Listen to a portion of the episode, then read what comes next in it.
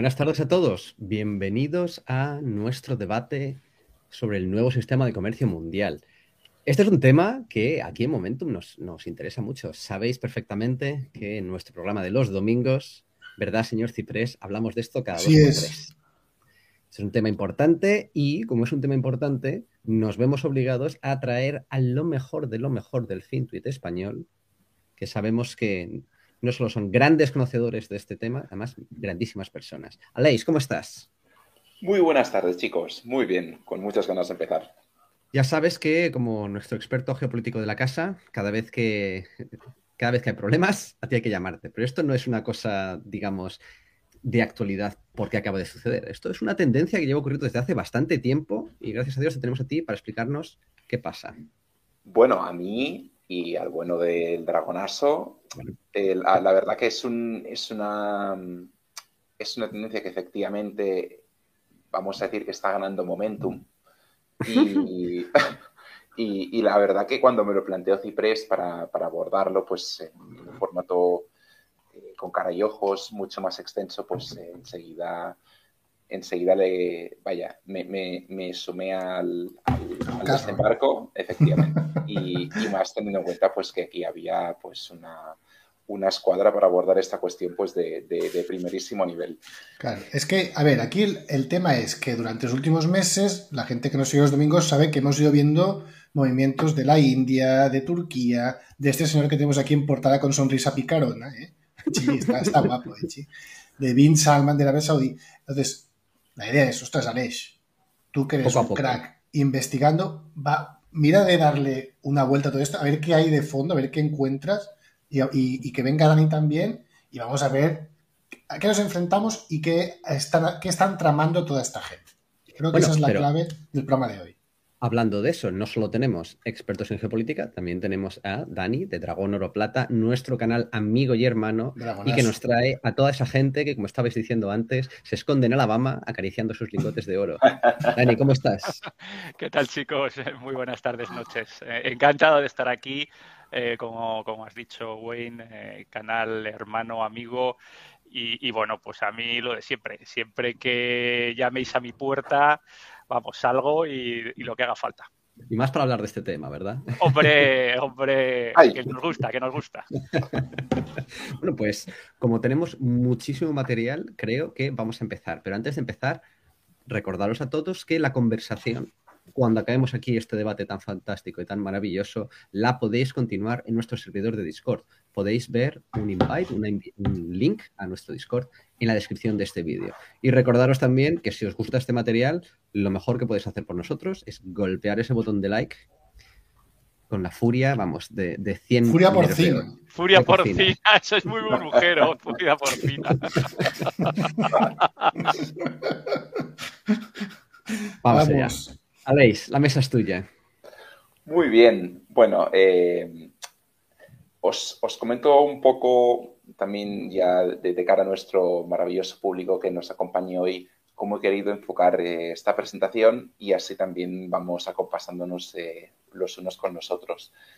Al final he llegado a la conclusión que si queremos abordar pues, un, un tema con tantísimas derivadas es importante menos en cierto modo echar un poco la mirada hacia atrás y entender bien de dónde venimos para de este modo también poder llegar a justificar un eventual nuevo orden que, planteamos aquí podría llegar a estar eh, basado en, el oro, ¿de acuerdo? Es de sabios, antes de empezar una conversación, definir términos. Así que... Efectivamente. Exacto. Efectivamente.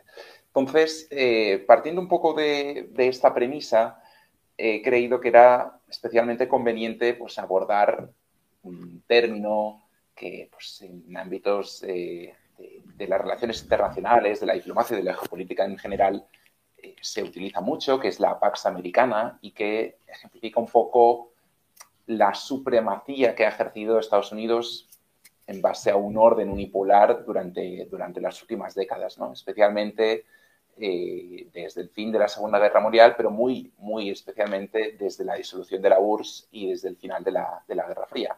Fijaros que ya, partimos de dos gráficos que son muy potentes, de, vaya, visualmente hablando, eh, y es que eh, Estados Unidos pues venía de acaparar prácticamente la mitad del PIB mundial al término de la Segunda Gran Guerra, en una horquilla que ahora pues, eh, pues se ha reducido como es normal ante, ante la consolidación y el auge de, otras naciones, especialmente las emergentes, en, una horquilla entre el, entre el 20 y el 25%, pero me parece muy ilustrativo como, contrariamente a lo que muchos podemos llegar a pensar, en la última década eh, el PIB asociado a Estados Unidos no solo no ha seguido eh, deteriorándose, sino que encima se ha fortalecido. Por tanto, han conseguido también mantenerse un poco en, en una posición de, solidez y de fortaleza.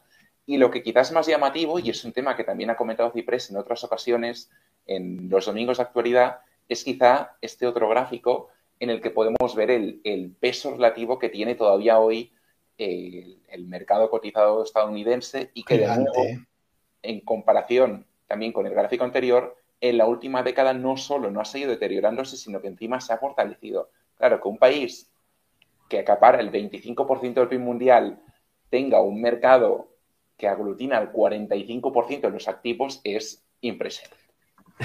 Sí. Es brutal. Nunca ha habido un imperio que tuviera, por decirlo así, un control tan grande sobre la economía en conjunto. Yo, es, una muy buena pregunta y, si bien es verdad que ha habido otros imperios, empezando por el británico, el propio holandés con la compañía de las Indias Orientales, el caso español en particular con, con el propio oro de Latinoamérica y demás, yo creo que, este abuso de poder no se había dado en ningún otro momento de la historia. Claro, porque si tú también no había tanta comunicación, ¿no? Porque no podemos jugar aquí al what if, que habría pasado si se hubieran enfrentado los romanos eh, la República Romana contra bueno, pero es que la, gracia es que los romanos estaban en el Mediterráneo, los chinos en China, pero Estados Unidos está en todo el planeta. En todas partes. Por eso, digo que nunca ha habido alguien acumulando tanto dominio a nivel mundial. Efectivamente. Y es que al final, sí, sí, vaya, por hacer un brevísimo paréntesis sobre esta cuestión, si, si hacemos una mirada atrás en lo que es el eje histórico, vemos que siempre que ha habido un imperio, ha habido otro que directa o indirectamente le, hacía sombra y le planteaba pues una, una, disputa, ¿no? Pero es que, vaya, en los últimos 30 años esto no ha sido así y si bien es verdad que las tornas empiezan a cambiar, eh, pues, pues vaya, eh, también ha, favorecido sobremanera a, la, propia exposición estadounidense. Este manifiesto, llaman. Efectivamente. siguiendo un poco con esta cuestión, y obviamente, si hablamos de Estados Unidos, tenemos que hablar, como no puede ser de otra manera, del dólar. Eh, pues este también ha sido claramente protagonista y ha gozado de, un peso pues, enorme. ¿no? Em, empezando por este primer gráfico, fijaros que en términos relativos de lo que es el comercio mundial, el dólar a día de hoy acapara menos del 15% de las transacciones.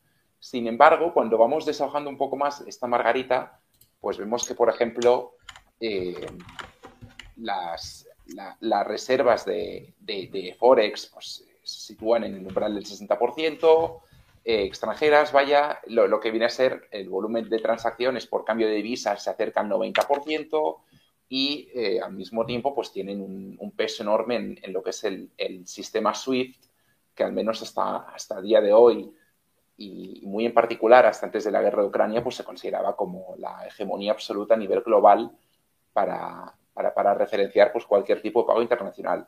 Y en, ese segundo gráfico, que también es un tema que ya avanzamos el martes en, la avanzadilla que hicimos en, el Twitter Spaces, eh, podemos ver la evolución de las reservas foráneas a nivel global y si bien es cierto que constatamos una tendencia decreciente, eh, pues en los últimos 50 años, aún así el peso de Estados Unidos sigue siendo clarísimamente hegemónico gozando de una posición que en cierto modo podríamos llegar a, tildar de monopolística y de hecho las reservas foráneas pues se sitúan en ese 60% en dólares. Sí que me parece ilustrativo, por ejemplo, esto de aquí, y es que sobre todo en los últimos cinco años ha aparecido con fuerza el, caso del yuan. Exactamente, pero de nuevo, en términos absolutos sigue teniendo un peso residual. Por tanto, eh, todo ello también contribuye un poco a, a, pues agudizar esta enorme diferencia, más si cabe teniendo en cuenta que el resto de divisas que de alguna manera completan el podio, como es por un lado el euro y en, tercer lugar la, libra británica, que ostenta cerca de un 5% de las reservas foráneas, están alineadas en cuanto a la política exterior estadounidense. Por tanto, tienen claramente una posición de, de, dominio absoluto que se sitúa por encima del 80%.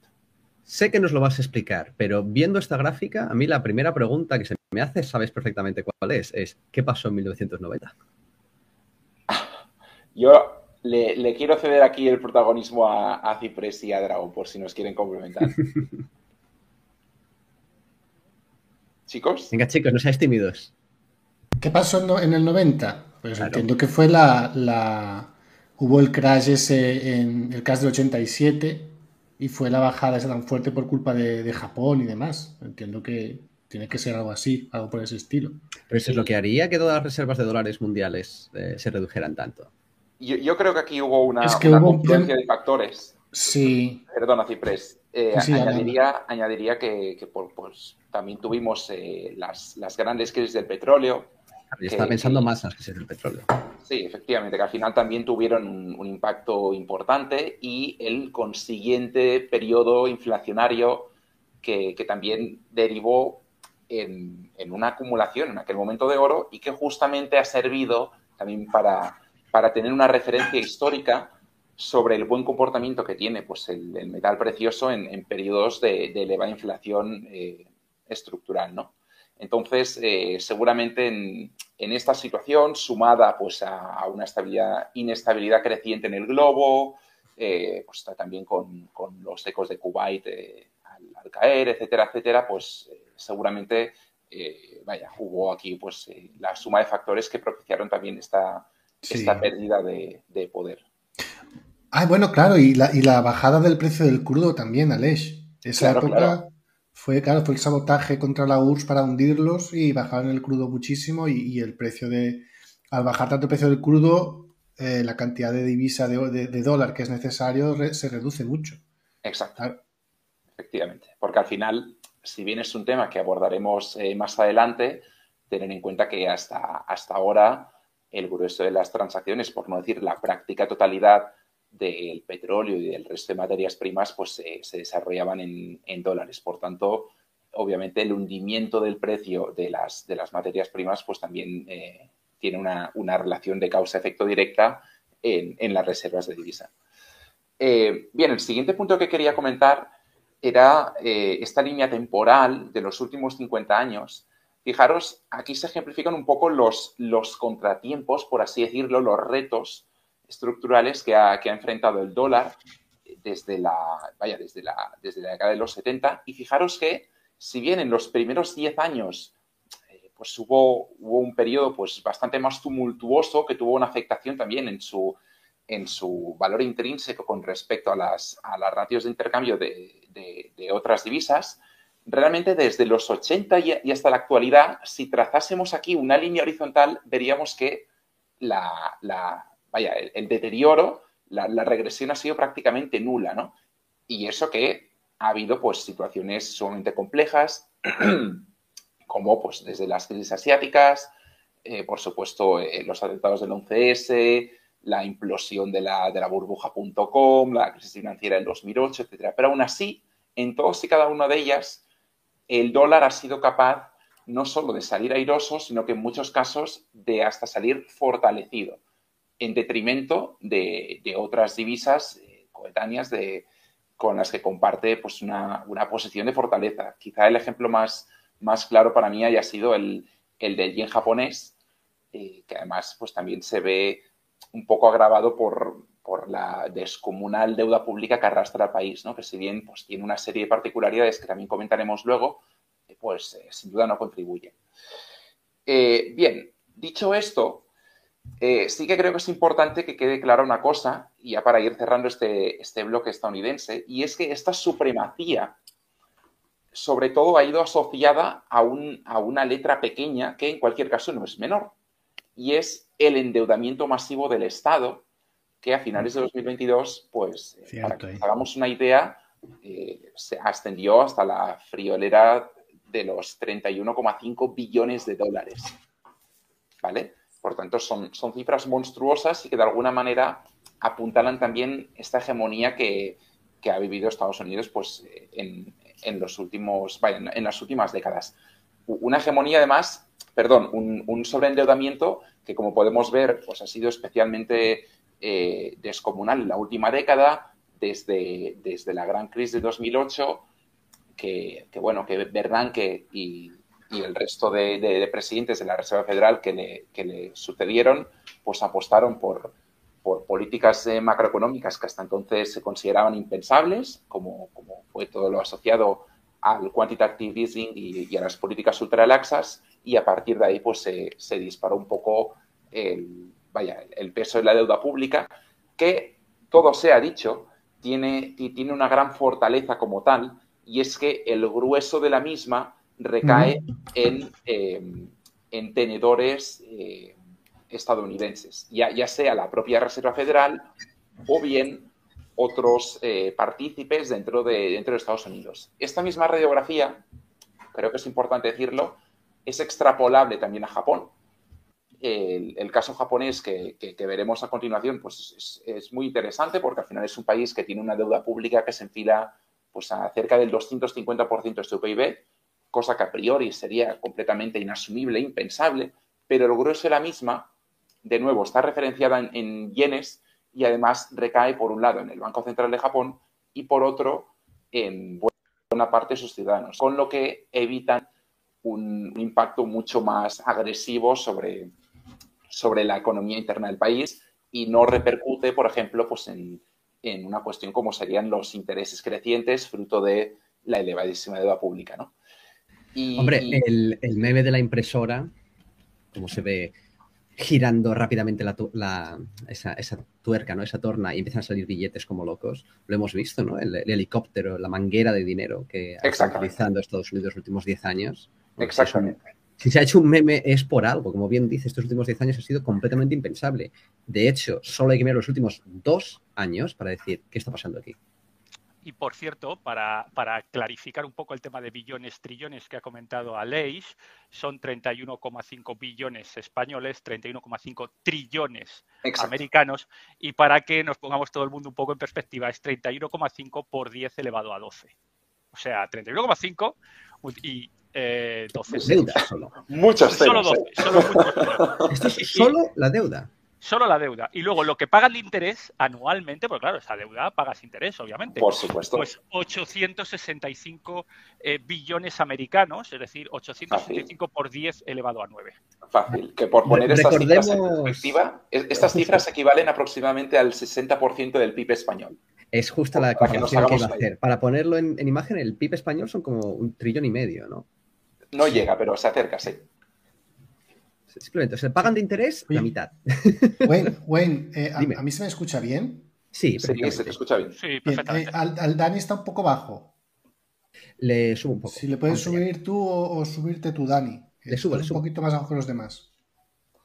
No, son, son cifras monstruosas y que ejemplifican bien que, que, en fin, que si bien Estados Unidos no ha hecho nunca default a lo largo de su historia, y también es su matiz importante, cada vez es más habitual eh, ver que el, gobierno y que la administración política de turno pues tiene más dificultades para subir el techo de gasto. De hecho, eh, en, estos momentos la administración Biden se encuentra en una situación de pre-bloqueo porque eh, deben consensuar tanto republicanos como demócratas un nuevo incremento del techo de gasto para evitar un, default a lo largo de, del primer trimestre de 2023.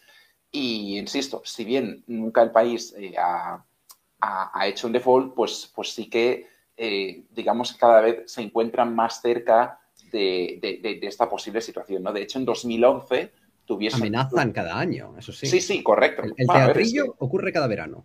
Claro, porque al final es un poco eh, sí, de nuevo, si miramos este. Un poco teatrillo. pero sigue, sigue, Alex. Ahora, no, no, pero a ver, es que al final fijaros que lo que, lo, que entre, entre los 2000 y el 2009 pues era una tendencia lineal relativamente sostenible, a medida que han ido pasando los años, no solo se ha incrementado la, pendiente de esta curva, sino que ya estamos entrando en un punto que esto cada vez se asemeja más a una parábola. Claro, este, este ritmo de gasto es absolutamente descomunal y, lo que antes, pues, eh, de alguna manera les, servía como, como puntada al balón y tenías margen para los próximos cinco años, pues eh, los, los, techos de gasto cada vez son más breves, ¿no? Y, un poco echando la mirada atrás, tenemos, por ejemplo, reminiscencias de 2011, cuando hubo un bloqueo bicameral muy, muy importante y, de hecho, el país en aquel, en aquel momento en, concretamente fue en el verano de 2011. ¿O el Obamacare? ¿Fue el escándalo del Obamacare, Alex? Eh, sí, correcto. Efectivamente.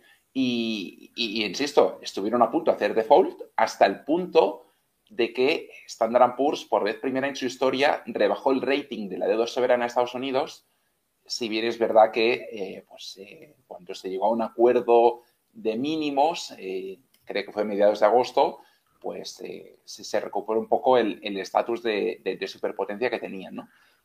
Pero, pero vaya, que estamos entrando pues en unas dinámicas peligrosas que de hecho se ven agravadas por eh, la, propia deriva del, déficit de cuenta corriente que, está experimentando ya no solo Estados Unidos, sino que también eh, otros países, pero que en términos comparativos, fijaros que aquí el, el, diferencial es muy ilustrativo, porque de hecho tanto el bloque de la eurozona, en este segundo gráfico lo podemos ver, como, como Japón, como la propia China, tienen, eh, pues tienen un ligero superávit, mientras que, mientras que Estados Unidos pues, tiene un déficit recurrente, y ya, no de forma puntual en 2022, sino que se arrastra pues, en las últimas dos décadas y que si echáramos todavía más la, la, mirada hacia atrás en el eje histórico, pues veríamos que, que todavía es, es, más exagerado, ¿no? Y se están acercando pues, a niveles peligrosos que recuerdan pues, a los que se llegaron, se llegaron a ver en, en 2007 y que fueron al final uno de los catalizadores de, lo que sería pues la, gran crisis financiera. Entonces. Bien. Em, dicho esto, em, fijaros también que los, los, déficits presupuestarios pues llevan ya unos cuantos años pues eh, incrementándose. Como también es normal en este tipo de cuestiones, estos oscilan eh, de forma más o menos brusca en función de los años, también sujetos a determinadas variables. Aquí sí que podemos ver que no solo una cuestión estadounidense, sino que también se da pues, en, lo que vienen a ser las otras grandes primeras espadas en la, economía mundial. Quizá los germanos están en una posición un poco mejor, pero vaya, que en general todos parten de, posiciones negativas y que al final esto lo único que hace es agravar la deuda crónica que arrastran estos estados con el paso de los años. Y si lo extrapolamos pues, a lo que es la, evolución total de la deuda, pues aquí lo, podemos ver mejor, ¿no? El caso que os comentaba antes de Japón, que tiene una deuda pública absolutamente disparada y que no hace más que crecer, pero que de la misma manera que, tiene Estados Unidos, pues una parte no menor de la misma recae en tenedores internos del país y esto, pues, de alguna manera les ha permitido ir haciendo equilibrismos eh, con, el paso de los años también para evitar situaciones de, de distrés más, más, comprometidas. Bien, em, habiendo hecho esta introducción con, lo que es el modelo americano, yo aquí he querido poner este gráfico para plantear hasta qué punto eh, tendría sentido pues, un, modelo alternativo, en este caso basado en, el, en el renminbi, en, en el yuan chino, vaya. Al final, si hacemos una comparativa de, jugadores en escena, pues en lugar de tener a la Reserva Federal, tendríamos al, Banco Popular de China y en lugar de tener pues a toda una, ristra de, entidades financieras eh, mayormente privadas alineadas con, el Banco Central, pues habría sobre todo bancos nacionales y de dominio público y, bueno, y quizá la mayor diferencia sería en cuanto al modelo financiero, que no estaría basado en el SWIFT, sino sobre todo más en, el, propio modelo chino, ¿no? que es el CIPS. Em, claro, cuando yo me miro la propuesta de China, eh, fijaros que eh, de alguna manera las cifras son prometedoras porque el peso en las transacciones entre divisas emergentes han ido claramente al alza en las últimas dos décadas. Este gráfico también está muy, muy enlazado con, el surgimiento del bloque de los BRICS a principios de siglo y sobre todo, pues hay una divisa que destaca por encima del resto en cuanto a, perspectivas de crecimiento, que es el propio yuan chino, ¿no? De tener un, peso absolutamente nulo a principios de siglo a pues eh, pasar a copar una, cifra pues mucho más relevante, que aún así, cuidado, ¿eh? Porque estamos hablando de porcentajes respecto de el, total de, las transacciones entre países emergentes y, por tanto, las cifras relativas pues, siguen siendo eh, muy, muy, muy limitadas. en este caso, poco más del 7%.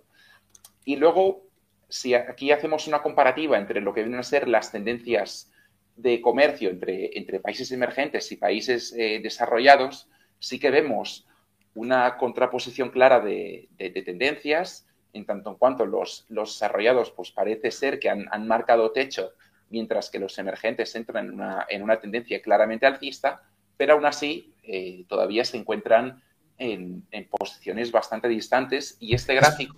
Alex, perdona, eso es porcentaje del PIB mundial. Correcto. O sea que está, se puede ver claramente cómo los países desarrollados van a menos sí. en cuanto a peso total, mientras que el crecimiento se está viendo todo en la parte de emergente. Efectivamente. China, Indonesia y compañía. India, etcétera, etcétera. de, hecho, de hecho, aquí lo, podemos asociar con otros dos datos importantes. Por un lado, eh, tenemos lo, lo, que vendría a ser la comparativa entre, por ejemplo, el BRICS y el G7, en el que el peso relativo del G7 con el del BRICS tiene una gráfica prácticamente idéntica a esta, es decir, en los últimos 20 años, digamos que la brecha entre, entre los dos bloques pues, se ha reducido de forma drástica. Cuando hablo del G7, excluyendo a China y excluyendo a Rusia, es decir, más bien el G5, eh, porque al final el BRICS también es, una, alianza 5. Y, por tanto, en ese sentido es, muy ilustrativo también. Y luego hay, otro gráfico que, aunque aquí no lo haya añadido, pues sí que también eh, va, un poco en esta misma dirección y es que cuando hablamos de globalización y cuando hablamos de, comercio mundial respecto al porcentaje, es decir, cuando hablamos del porcentaje que representa el comercio mundial respecto al PIB, pues este lleva ya 10, 15 años que, ha marcado techo y se encuentra en una dinámica decreciente, pese a que en términos absolutos el comercio mundial año tras año eh, pues haga nuevos máximos.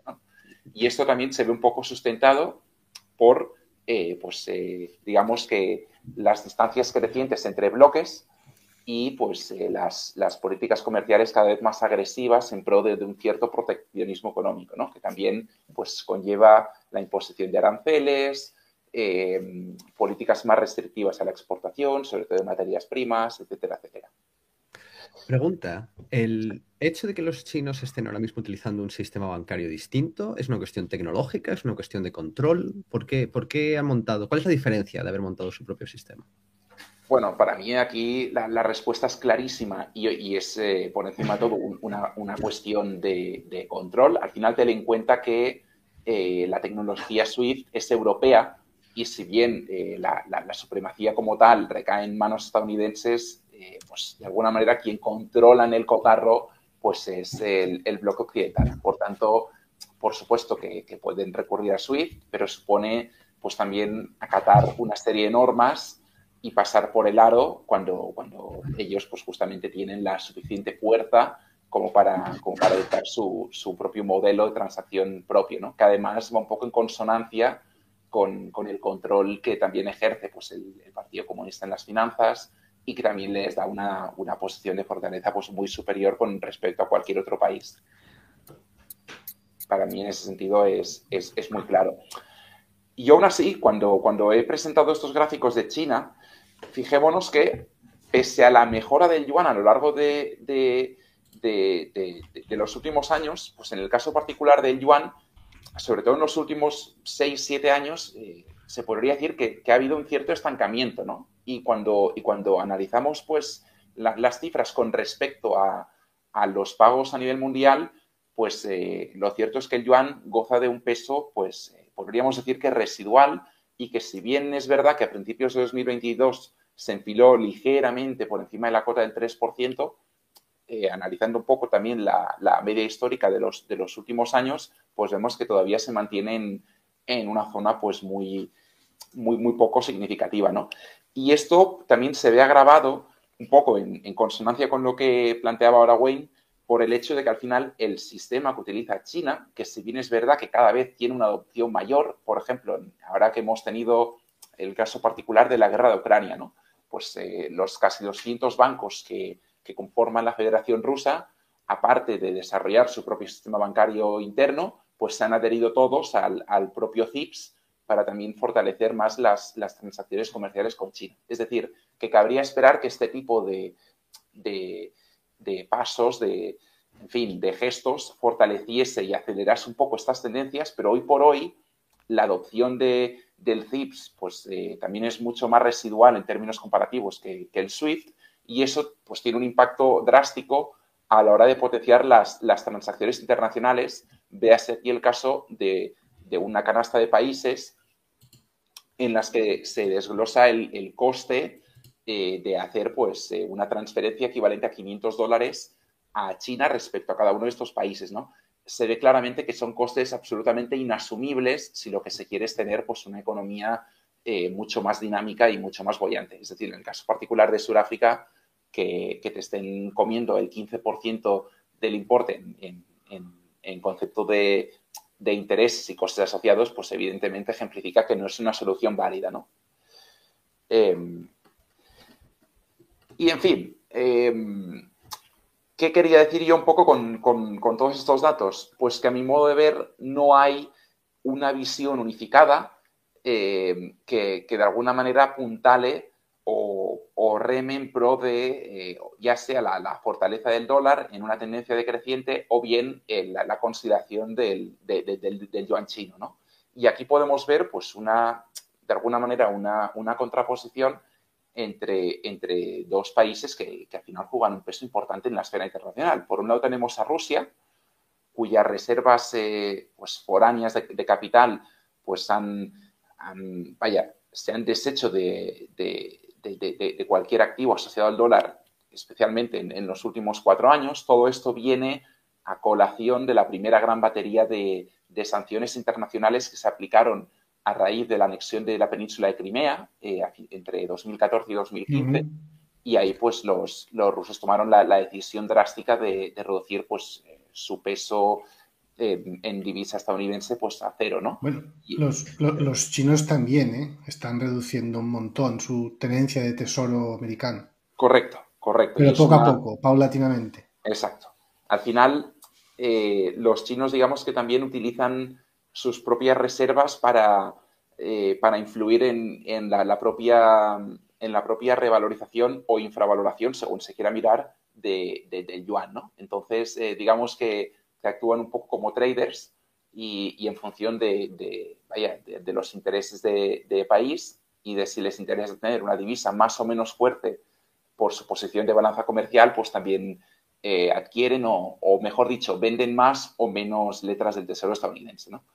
Eh, en el caso de los rusos, eh, pues se ha, compensado esta salida de, de, Treasury Estados Unidos, sobre todo con, yuanes, también con euros y con, yenes japoneses, que de hecho es justamente en, estas cuestiones donde, de donde ahora mismo hay, más run run por, el tema de Ucrania, porque justamente la, Unión Europea eh, quería congelar los, los activos rusos en, en, euros para poder darlos directamente a Ucrania como, como parte del esfuerzo de reconstrucción del país pero eh, se están encontrando con, situaciones que por momento parecen cómicas y es que, por ejemplo, esta misma semana salía Suiza a decir que, en fin, que ellos no saben dónde están las reservas rusas porque una parte estaban a priori en, cuentas suizas y que, por tanto, que, vaya, que así es imposible ceder ningún tipo de activo, ¿no?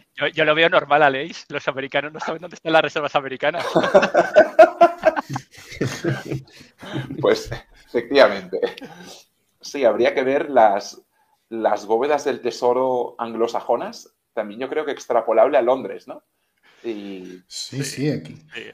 y el ruso, el ruso un día querrá recuperar, podrá recuperar su dinero de alguna manera o qué, porque esto puede ser peor aún, en plan, no, no, si te lo devolveríamos, pero no podemos. Exactamente. Bueno, ya, ya lo hicieron los, los anglosajones con Venezuela, que se lo, se lo, lo, testean en custodia y luego dejó de estar en, en custodia. es los pequeños problemitas de, de, no tocarlo, de que lo toque otro por ti, ¿no? Eso es bastante... Es bastante, Tiene, mucho truco ahí, mucho, mucho truco. Tal que sí, tal que sí. Vaya, y casos de Venezuela, eh, ahora lo hemos visto con Rusia, lo vimos eh, pues hace un par de años con Afganistán, con la toma de poder de los talibanes, y si echáramos la mirada atrás, pues lo veríamos con la práctica totalidad de los países que de golpe y porrazo, bajo opinión de, pues de los medios estadounidenses pasan a considerarse regímenes, eh, donde también entra, por supuesto, Irán, donde ahora mismo entraría la Nicaragua de, Ortega, eh, pues, eh, y así un larguísimo etcétera de países cuyas reservas foráneas pues, quedan congeladas toda vez que su política exterior no está alineada con, los intereses de Washington. Vaya, que es una, es una práctica recurrente. en cualquier caso, de la misma manera que, que, vemos como en el, caso particular de Rusia, pues se ha visto una reducción drástica del peso estadounidense, también creo que es justo poner un caso pues diametralmente opuesto, ¿no? Como es el de Suiza, que de hecho en los últimos 15 años ha incrementado de forma sustancial su peso en dólares estadounidenses. Es decir, que al final, una de las, al menos una de las conclusiones a las que yo llego viendo este tipo de datos es que lo que estamos asistiendo aquí es en una partición pues cada vez más, más evidente eh, en bloques, pero que no hay una, posición de consenso, al menos en cuanto a, divisas de referencia. Es decir, todavía la gente no sabe cuál va a ser el ganador para unirse a él antes de que empiecen a caer. Efectivamente. Sí. yo creo que, que, es un muy buen resumen ¿no? de la situación. Es decir, vemos un, gigante venido a menos, que aún así todavía conserva una posición de fuerza muy importante, si bien condicionada pues, a una deuda pública absolutamente dantesca, y luego pues vemos un aspirante al trono que, si bien en, muchas variables pues ya hace tiempo que pica la puerta con fuerza, eh, pues por ejemplo erigiéndose como principal socio comercial, como es el caso de China, de la práctica mayoría de los países del mundo, pues todavía en, términos efectivos de, comercio internacional, a la hora de imponer el yuan como divisa de referencia, vemos que, en fin, que no acaba de consolidarse, ¿no? Em, y, bueno, y, de hecho hay un... El dato que os ponía antes, que, durante 2022 a duras penas haya, superado el umbral del 3%, pues es, ilustrativo. Y aquí pues entra nuestro, estimado oro en escena, que es un poco también lo que vamos a comentar ahora y, quizá un buen punto de partida es plantearnos hasta, qué punto el oro pues, puede resolver esta bisagra, esta dualidad de, poderes y no sé hasta qué punto erigirse como, como el, gran vencedor de fondo, pero sí que, desde luego, eh, creo que tiene mucho que decir, ¿no? Eh, claro, por un lado vemos que las naciones del mundo a día de hoy tienen unos niveles de deuda pública, especialmente las más desarrolladas, cuidado, matiz importante, absolutamente insostenibles, en muchos casos por encima del umbral del 100%, porque se da la particularidad que son justamente las naciones emergentes las que tienen una disciplina fiscal más, más sólida. Eh, Hombre, ¿han visto lo que les ha pasado a los países emergentes que han pedido demasiado dinero prestado? Exacto, y sobre todo, no solo prestado, sino prestado en dólares en muchos casos. Claro, eso es un gran problema. Es que, a ver, yo, yo entiendo que un poco la situación es, a ver, vamos, si dejamos el dólar, pero tampoco vamos a cambiar de, Guatemala para ir a Guatepeor. claro. Eh, vamos a buscar una cosa que estemos todos más o menos de acuerdo y al final el punto de encuentro, pues, todo parece indicar que puede ser el oro. Porque, ¿no? Es una cosa que los rusos tienen, los chinos tienen, es una moneda histórica, Dani, una reliquia una reliquia bárbara, sí. Una reliquia bárbara.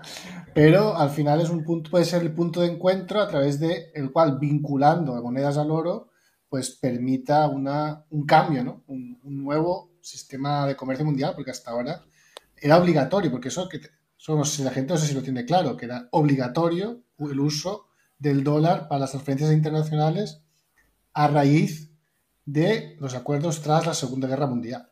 es una, botín de guerra americano. Pero bueno, sigamos. Sí, Dani, ¿quieres añadir algo? Sí, bueno, eh, simplemente un poco lo que comenta el señor Ciprés, ¿no? Eh, el tema del, oro. Eh, claro, aquí hay un par de matices, ¿no? Que como siempre, y siempre decimos medio en broma, medio en serio, que el, el, dólar, el DXY, el índice de dólar, es, es el, que, el que lleva la manija. Y normalmente el oro es la kriptonita del DXY, es decir, eh, es lo que anula el poder del papel, ¿no? Entonces, en muchos casos, eh, bueno, muchos casos, no, siempre es así exactamente, pero si os fijáis, cuando sube el índice dólar, suele bajar el oro y al revés, ¿no?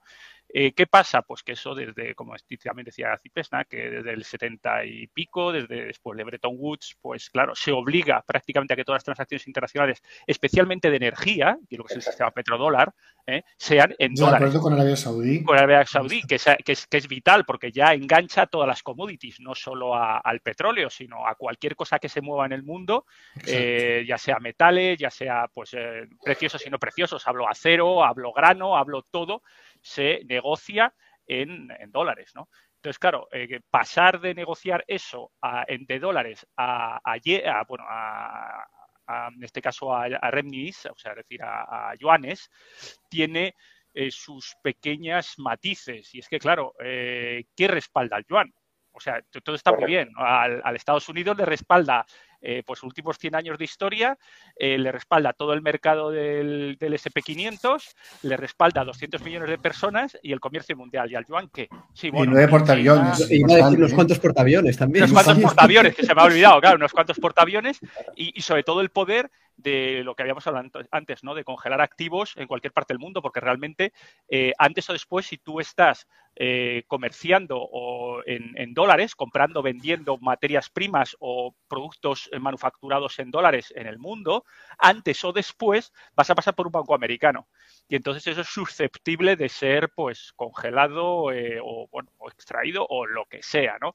Porque los ojos de los bancos americanos están ahí. Y, los ojos del gobierno americano están sobre eh, todo esto es transparente. Entonces saben perfectamente lo que se mueve. Hemos visto como hay assets rusos que, bueno, han perdido el control sobre ellos después de la, guerra en Ucrania. O sea, tiene sentido. Totalmente. Entonces, claro, la, pregunta aquí es, ¿qué puede ofrecer el yuan para ser alternativa del dólar? ¿Vale? ¿Y qué pueden ofrecer los BRICS en global para ser una alternativa fiable a los portaaviones, al SP500 y a todo, y, bueno, pues a Meta y a Tesla, ¿no? ¿Qué, es lo que pueden ofrecer? ¿Cuál es la otra, eh, la, contrapartida, ¿no? Para irnos hacia un lado o irnos hacia otro. Tienen sus ventajas y tienen, evidentemente, sus inconvenientes, ¿no?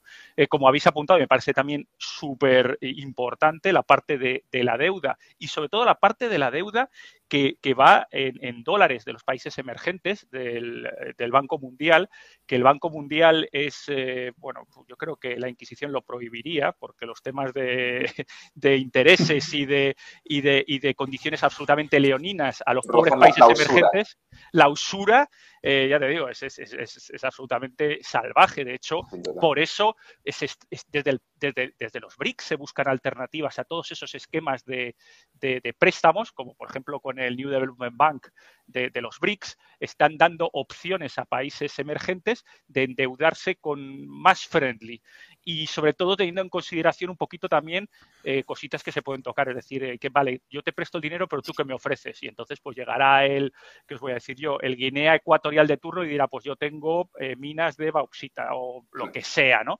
Y como dice, colateral. Bueno, pues venga, como colateral, exactamente. Y ahí es donde puede, a mi modo de ver, tener el, digamos, una, un as en la manga el yuan, o lo que se puede llamar moneda BRICS, ¿no? Divisa BRICS, vamos, para no generalizar en el yuan, ¿no? Sino divisa BRICS. Y ahí es donde creo que puede tener, por supuesto, con la parte del, eh, con el oro siendo un eh, grandísimo personaje detrás por, por razones obvias, ya que eh, los BRICS, si sumamos y vemos país por país, veis que Brasil produce en torno a unas 60-70 toneladas de oro al año. China es el primer productor mundial, 300 y pico.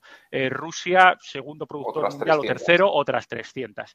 Eh, es Sudáfrica, que bueno, vivió sus épocas doradas en los 70 y los 80, ahora pues ya se hace también sus 110.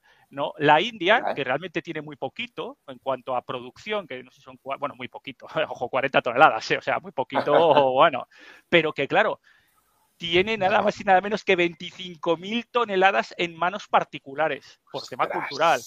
25.000 toneladas. Entonces, claro, eh, vale, no lo tiene el Banco Central de la India, pero sí que lo toca la gente de la calle. Entonces a la India le vendría de cine una recalificación dólar, o, o, sea, me refiero a una recalificación de oro a unas valoraciones superiores, etcétera, ¿no? Porque haría mucho más rica a la gente, sobre todo, evidentemente, joyería, etcétera, sabéis, tradiciones hindúes, de matrimonios, etcétera, ta, ta, ta, ta.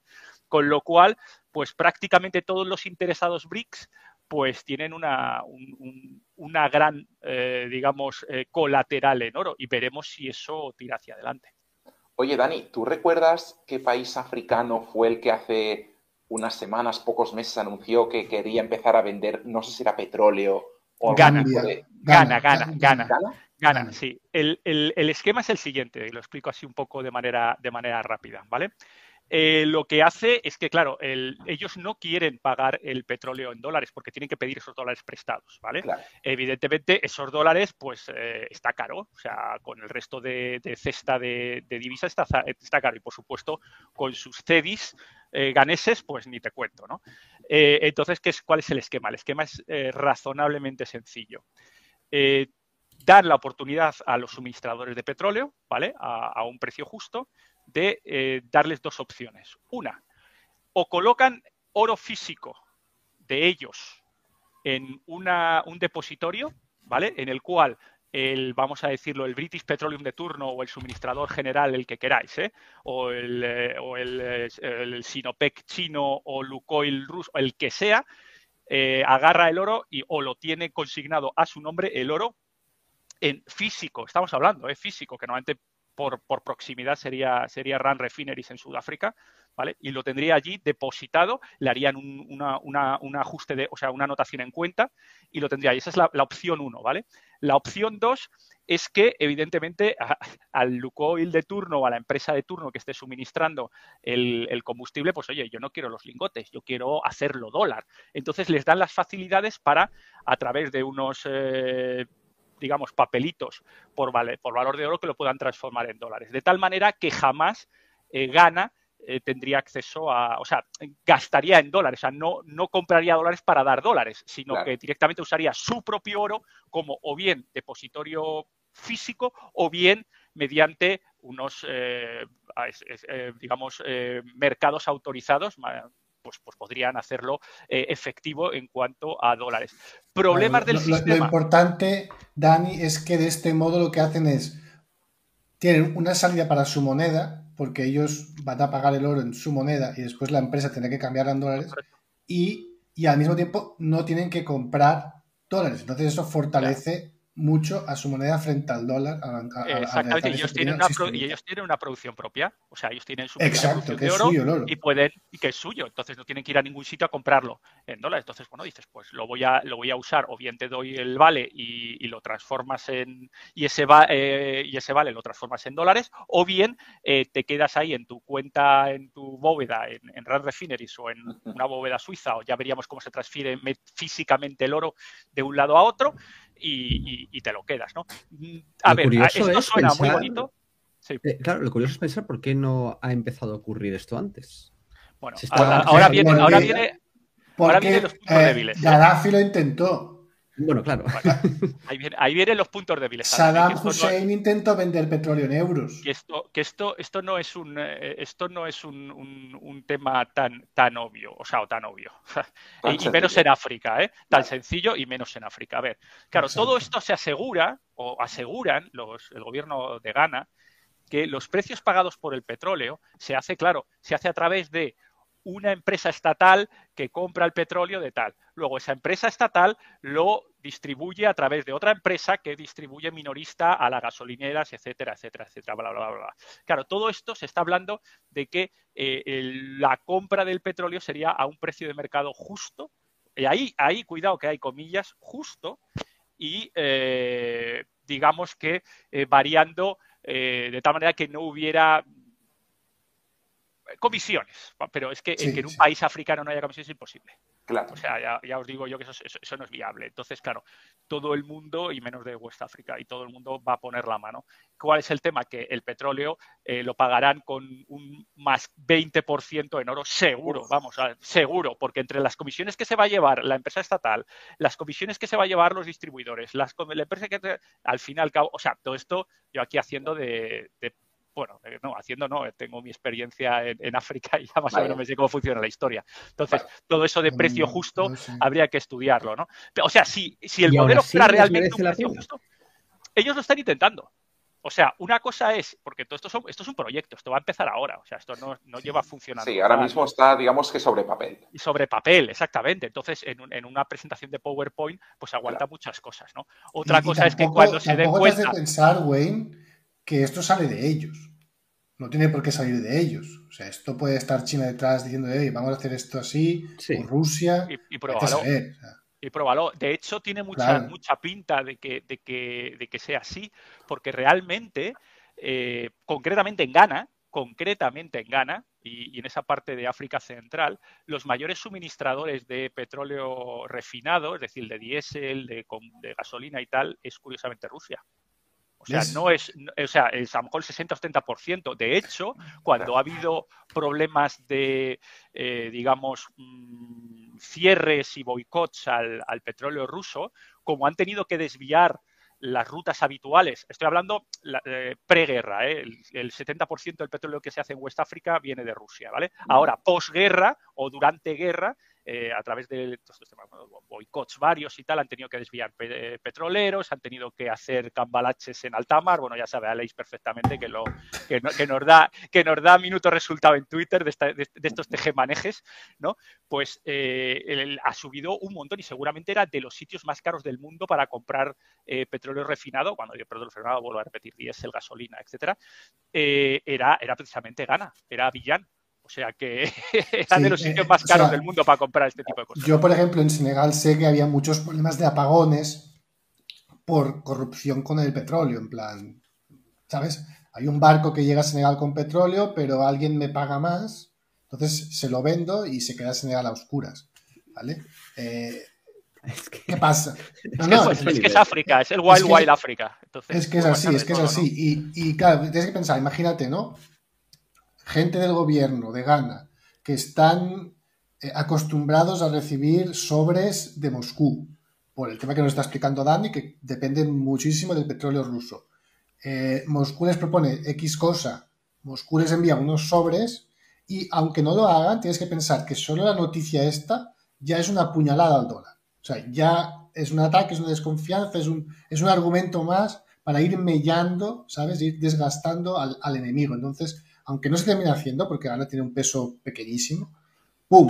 Ya le han dado una puñaladita al dólar. Y tiene mucho más que ver con todo esto que con el hecho concreto de que Gana vaya a hacer tal cosa, yo creo. ¿eh? Sí, sí, sí, claro. O sea, el, hecho de que alguien incluso lo haya publicado ya, es muchísimo. O sea, ya el hecho de que a alguien se le haya ocurrido la, idea, otra cosa es que volvamos a repetir que sea eh, factible o que se pueda hacer a medio largo plazo. A corto, sí, pero se darán cuenta que seguramente entre todos los sobres que haya por en medio y todo, y todo, eh, todo lo que se quede entre medias, pues eso les va a salir a la broma a un 20% más en, metal. Eso ¿no? pero, a cambiar, eso si no empiezan a cambiar los portaaviones de rumbo.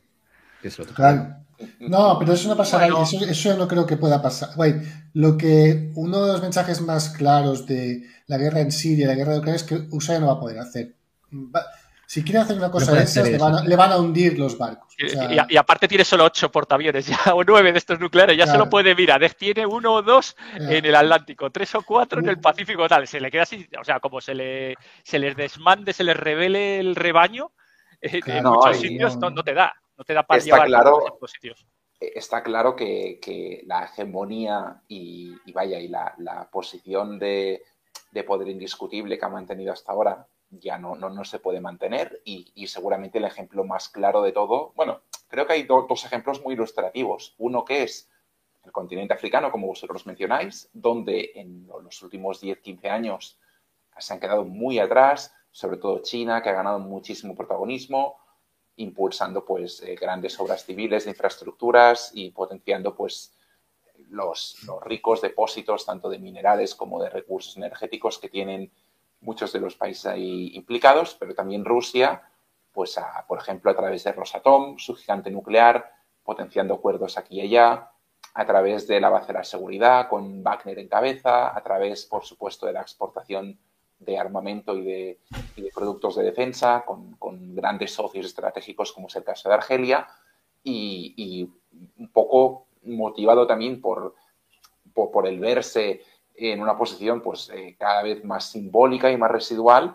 En noviembre Joe Biden impulsó un, gran foro entre Estados Unidos y, casi 55 líderes africanos para intentar pues, recuperar un poco el, tiempo perdido, ¿no? Prometiendo pues grandes dinero y, volviendo a poner un poco el país en, órbita.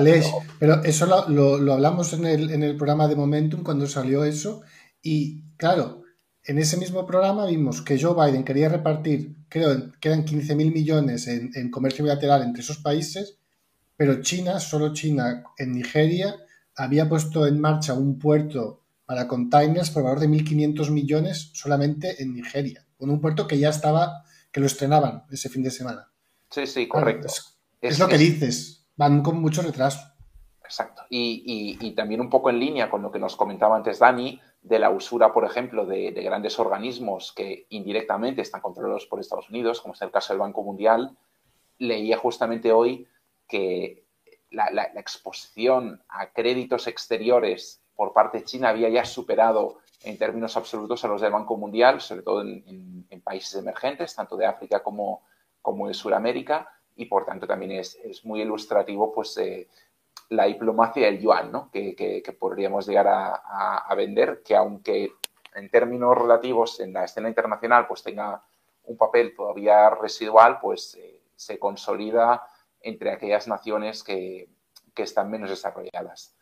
Y quizá la, otra gran región donde se ha ejemplificado muy bien la pérdida de influencia estadounidense y que contrasta pues, con, con al final una de las grandes fortalezas intrínsecas del dólar es en la zona de Oriente Medio y ahí es donde se ve pues, más en riesgo la, vaya, la, lo que es la, ecuación del, del petrodólar porque al final el, gran referente de esta alianza, que era Arabia Saudí, pues hemos visto cómo ha virado drásticamente, ya, ya no solo de, rumbo de, Norteamérica, sino que ha puesto plenamente los ojos en China, convirtiéndose además en el principal aliado del reino alawí y, y, están estrechando muchísimo los lazos. Obviamente, en este caso, no creo que vayamos a ver pues, experimentos como los que nos comentaba Dani que plantea Ghana, que al final sí que pueden llegar a marcar un poco la pauta, pero, pero entre, gran, entre grandes potencias y en grandes volúmenes de, transacción, pues parece todavía bastante osado, pero sí que ya están empezando a pues, hablar abiertamente este tipo de países de cambiar como divisa de referencia en las transacciones el dólar por el yuan o por divisas neutras de terceros países que puedan llegar a intermediar, ¿no? con lo que también eso, eso conlleva en, en la escena internacional. Y volviendo un poco. a, la, transparencia que compartes, esta compra tan exagerada de oro por parte de bancos centrales debería estar vinculada a algún tipo de preocupación sobre la plan, ¿no? Es una preparación sobre algo. Bueno, es decir, en 2022 ha sido explosivo. Como podemos ver, no hay comparables desde, pues desde 1967, que, que es el único año en el que podríamos encontrar un comparable cuidado, que hablamos de toneladas, es decir, esto igual lo, tiene, Dani, lo tiene Dani más, más, fresco, pero claro, el, precio del oro por aquel entonces era una ínfima fracción del actual. Vaya, que en términos absolutos los volúmenes que se están moviendo hoy por hoy son, son absolutamente descomunales, ¿no? Eh, casi 1.200 toneladas, eh, sin ir más lejos. y, ahí hay una razón en, la parte esa de, finales de los 60, porque pegó ese, petardazo, eh, las compras, fue porque, bueno, básicamente hubo un desequilibrio entre el, que eso, eso marcó el final de, de Bretton Woods, ¿no? Eh, hubo un desequilibrio entre las, distintas divisas, eh, francos, eh, por aquel entonces, también marcos alemanes, etcétera, lo cual hacía extremadamente atractivo el, porque básicamente lo que hizo Estados Unidos fue devaluar encubiertamente el dólar, ¿vale? Entonces, claro, pues al devaluar encubiertamente el dólar y estar el oro, digamos, pegado encubiertamente o directamente, semidirectamente al dólar, pues el, oro salía mucho más barato en, eh, en divisas franco, divisas eh, alemanas, o sea, marco, etcétera, liras italianas y tal. Y todos los países de Europa se lanzaron a comprar oro como no estuviera mañana. Entonces ahí, vieron cómo Estados Unidos dijo, uy, cuidado, no puedo, no puedo eh, devaluar el dólar encubiertamente porque tengo este respaldo de oro. Entonces yo no puedo hacer lo que quiera, no puedo hacer estas políticas de QS que se ha llevado haciendo eh, desde tal, porque, porque evidentemente tienes, tienes un, ancla que es, ese, que es ese oro. Y entonces si tú necesitas efectivo para pagar la guerra de Vietnam, por ejemplo, y para montar el Cristo que se montó eso en el 67, 68, 69, pues claro, no, no puedes, o sea, no, no tienes margen de maniobra. Entonces, eso llevó pues a que, a que pues eso, potencias eh, europeas eh, empezaran a comprar oro. O sea, pues es el motivo de, esa línea tan alta que hay ahí. Claro. Te preguntan. Son, unos 70 mil millones de dólares. a precio actual. Más o menos, sí. hablando, de, de precio, te preguntan por el chat, pregunta Javier Dragón, ¿crees que sucede que a pesar, ¿qué crees que sucede? Que a pesar de la gran presión compradora de oro, el oro no termina de superar la barrera de los 1.900 dólares. Pues un poco lo que comentábamos antes, porque el, el, DXY, el índice dólar, está muy potente, está por, bueno, está por encima de 100, lleva ya una, una, una temporada importante. Y entonces, ¿qué pasa? Que entre el dólar y el oro, cuando el dólar está caro y sirve como refugio más potente que el, oro ahora mismo, por todas las razones que hemos hablado antes de SP500, Reserva Mundial, etcétera, etcétera, etcétera. Entonces, entonces el mercado prefiere a un dólar alto, ese dinero, ese flujo de dinero se va al dólar y no se va, no se va al oro. Claro, y, que además, y que además eh, como el petróleo se tiene que comprar en dólares y el petróleo pasó el año pasado de 60 a 130, 140 llegó a estar y terminó en 100. Claro, eso supone una demanda de dólares gigante porque los países para comprar el mismo petróleo que necesitan todos los años necesitan un 40 o un 50% más de dólares. Claro, así es. Y, alguien se los tiene que dar, de algún sitio hay que sacarlos. Entonces, lo que está tramando Rusia y China es, vale, vale, lo que queremos es que cuando haya inflación, la gente no vaya a buscar dólares, porque lo que queremos es que los anglosajones los occidentales se coman la inflación. Porque hasta ahora lo que pasaba es que, claro, hay inflación, pero como la gente va a comprar dólares, el pueblo americano no lo sufre tanto. Claro. Lo sufre mucho menos que cualquiera otro de los pueblos que moran por, por este mundo. Entonces lo que quieren los chinos y los rusos es, no, no, vamos a conseguir que esto deje de pasar, que las materias primas, que son la base de toda la economía, dejen de comprarse en dólares porque así, cuando haya un, proceso inflacionario, esta gente no, no tendrá este recurso. Y entonces sufrirán. Y entonces habrá mm, problemas en sus países, golpes de Estado, crisis, gente en las calles quemando cosas, que es lo que quieren conseguir. Somos el, su enemigo. Exacto. complementando por mi parte con un par de, pequeños apuntes a la respuesta de Dani sobre la pregunta del chat, a tener en cuenta que, por un lado, en 2022 el dólar fue, no voy a decir la, divisa que más se revalorizó, pero sí que una de las cinco que más se revalorizó a nivel mundial. De hecho, duras penas pues tenía casos como el, sol peruano, el real brasileño y la excepción de, del rublo ruso, porque aquí también ya sabemos que hubo una, intervención indirecta por parte del Banco Central, pero que de alguna manera también ejemplifica el porqué de, de, esta dificultad, ¿no? A la hora de, pues de, que el oro hago un, un, outperform respecto a, la divisa de referencia. Pero es que cuidado, porque yo personalmente esto creo que es erróneo y es que tendemos a asociar la correlación de, del oro únicamente con el dólar y lo cierto es que tiene paridad con, todas las divisas. Y a cierre 2022 estaba de hecho en máximos históricos con respecto a 73 divisas internacionales. Entre ellas la libra. Entre ellas, entre ellas, efectivamente, la libra esterlina que marcó a primeros de febrero nuevos máximos históricos. ¿Qué quiero decir, por tanto, con esto? Que da la sensación de que cuando hablamos, eh, por ejemplo, en, contextos de, pues de, esta inflación, ¿no? de inflación persistente, que, el oro es un buen hedge, pero en cambio vemos que, no acaba de, tener un buen comportamiento contra el dólar. Bueno, cuidado, fijémonos en el resto de países porque eh, está teniendo pues, eh, retornos absolutamente espectaculares, especialmente cuando hablamos de divisas emergentes con los datos que también voy a, voy a facilitar un poco a continuación. En cualquier caso, me parece muy ilustrativo el movimiento que estamos viendo en los bancos centrales y aunque obviamente hay que destacar el que hemos visto en 2022, para mí quizá lo más importante es la tendencia de la última década, que además coincide en el timing con lo que comentaba antes Dani. Es decir, en el momento en que las políticas macroeconómicas cambian y justamente aquí empiezan las políticas ultra expansivas, empiezan las compras de oro. Cuanto menos interesante. Y estas compras han recaído mayormente en lo que viene a ser el, bloque de países aspirantes, en muchos casos, pues BRICS, pero también países asociados a, por ejemplo, el Foro Económico de Shanghái y, otras referencias emergentes. En el caso particular de 2022, hay un nombre que sobresale por encima del de cualquier otro, que es el de Turquía.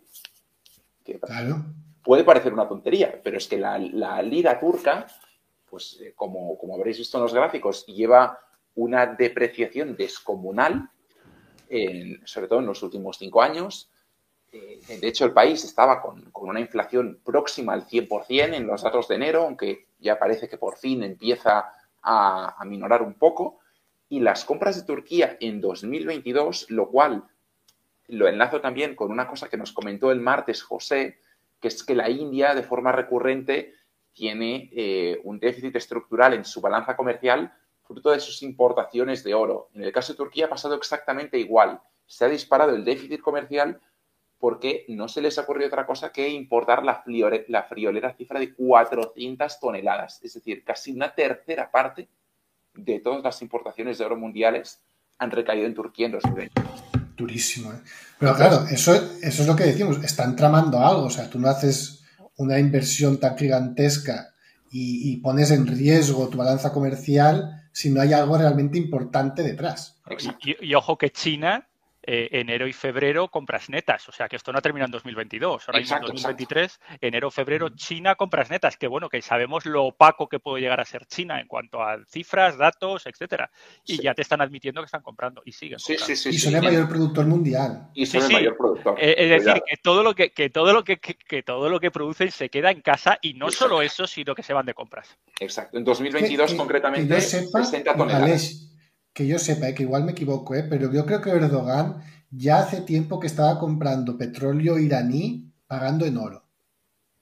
A mí eso es un yo francamente no, no, no, te puedo, no, no te puedo eh, asegurar algo así más que nada porque no lo sé. Lo, que sí que es, es, muy evidente, como también lo estamos empezando a ver en el caso de Arabia Saudí, es que, claro, que quizá en el caso de Turquía todavía es más extremo, ¿no? Porque al final es un país que de hecho durante muchos años intentó pues, eh, entrar en la Unión Europea picando a la puerta de Bruselas y que además es parte de la OTAN. Pero el viraje que ha hecho Erdogan hacia, hacia todo el eje euroasiático y, bueno, y hacia, y hacia, Asia Central es, clarísimo. Y de hecho había un, un gráfico muy interesante de The Economist que publicaba hace unos días y que, y que, de alguna manera salían los, los viajes oficiales de Erdogan a lo largo de los 10 años que lleva al cargo como, como presidente del país. Podías ver la deriva política según cómo empezaba a cambiar eh, eh, los tránsitos, ¿no? ¿Hacia dónde iba? Exacto. Los primeros años. El, de Exacto, exacto. Pero era, muy interesante porque justamente ilustraba este viraje, ¿no? Como en los primeros años, pues todavía había una mayoría de viajes que se concentraban pues, en lo, que es el, eh, la, zona de la ribera mediterránea y el, y el grueso de la Unión Europea, y en los últimos años como esos países habían perdido pues, eh, mucho peso relativo y en cambio se había centrado mucho más en el eje euroasiático y en Asia Central, eh, con lo que también ilustra muy bien pues, hacia dónde empiezan a ir estas, estas nuevas derivas geopolíticas. Y este gráfico, que me parece descomunal, claro, antes estábamos hablando del peso de los bancos centrales. Son cifras importantes, pero es que relacionémoslo con lo que nos comentaba antes Dani, de que India tiene 25.000 toneladas en el país. Es que el grueso del oro no recaen ni mucho menos en los bancos centrales. De hecho, es el tercer grupo en, cuanto a peso relativo. Pero es que antes tenemos todo lo que viene a ser el bloque de la joyería y lo que vienen a ser los lingotes y las monedas, que, en sí mismo pues, te acaparan prácticamente tres cuartas partes de, las transacciones, ¿no?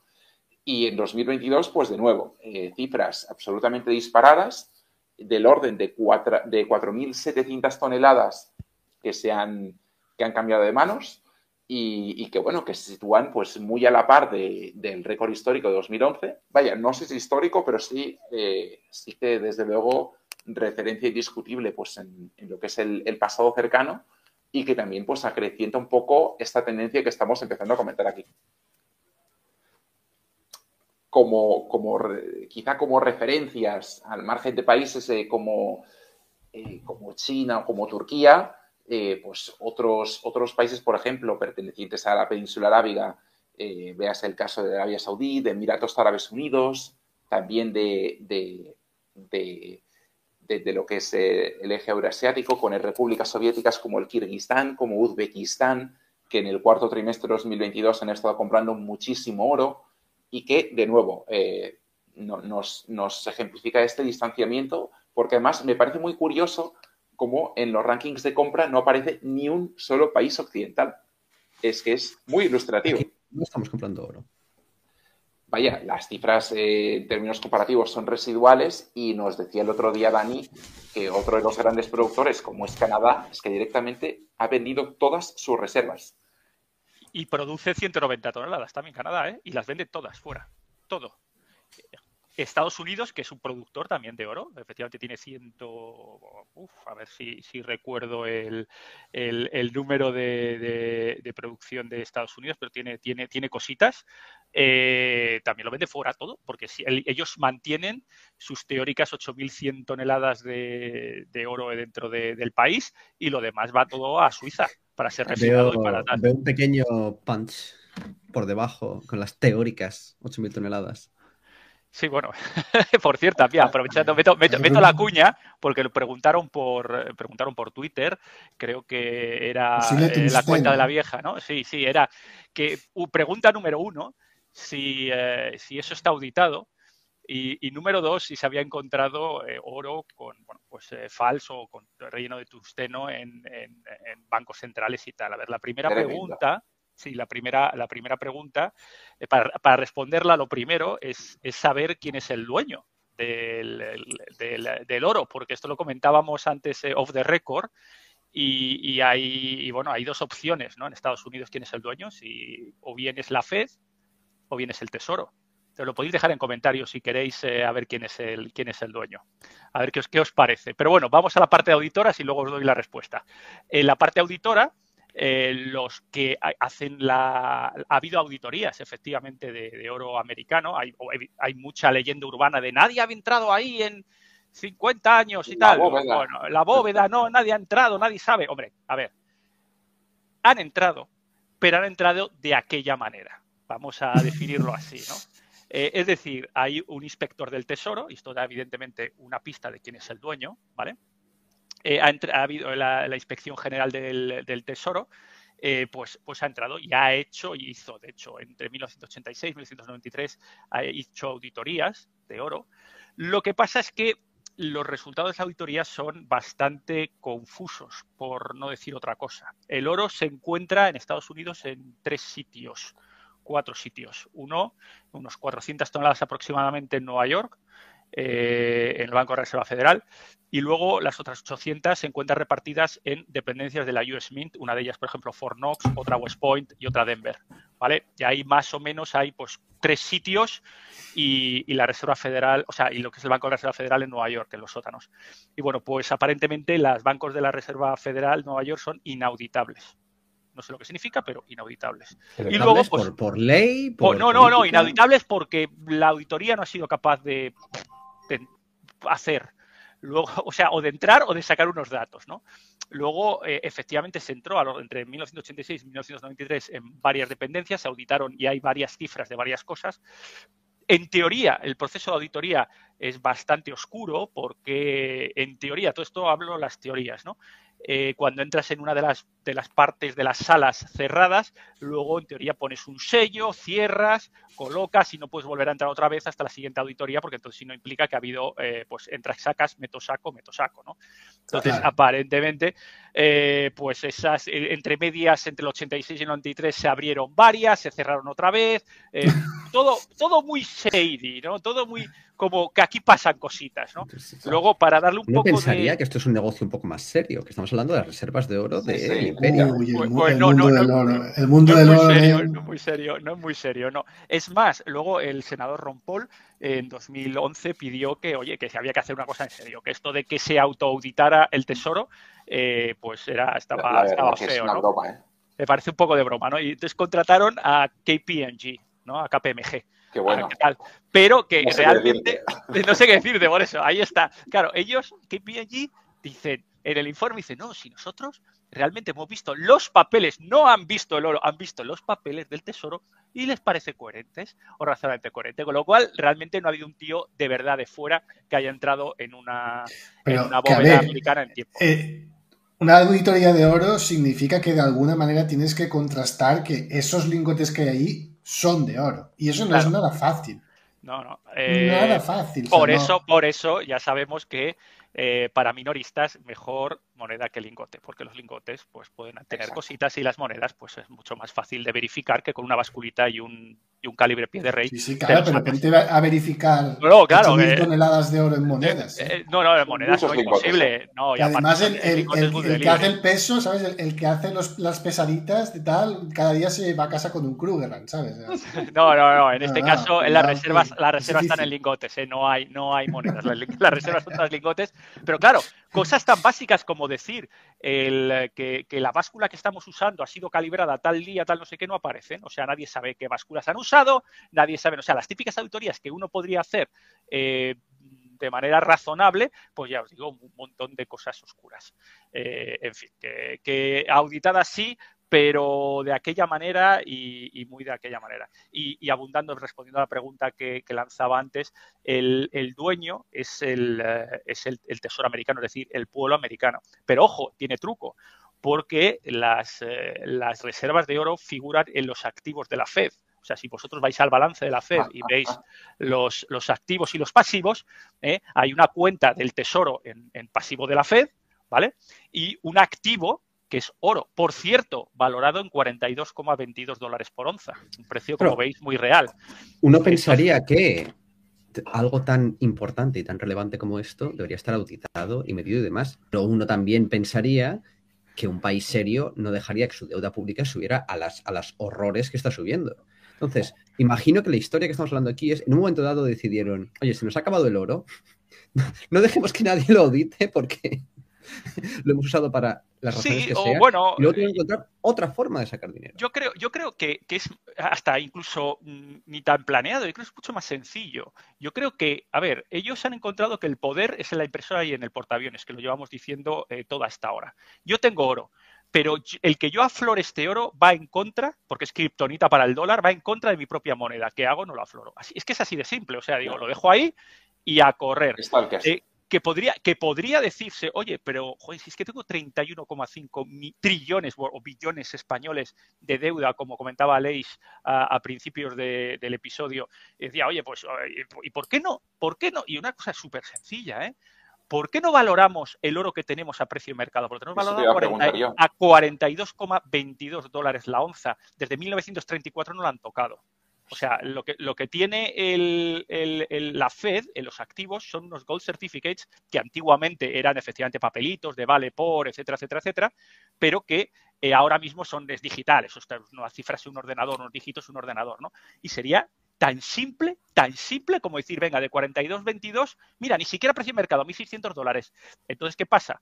Esa parte, claro, tú creces el activo y, te permite reducir, o sea, es decir, eh, que el balance del banco, sabéis, activo, pasivo, ta, ta, ta, ta, ta, tiene que igualar. Entonces, realmente lo que hace es, pues, pues permitir eh, eh, emitir más billetitos en el caso de que lo necesitaran, pero esta vez respaldados, porque claro, se hacen las dos cosas a la vez.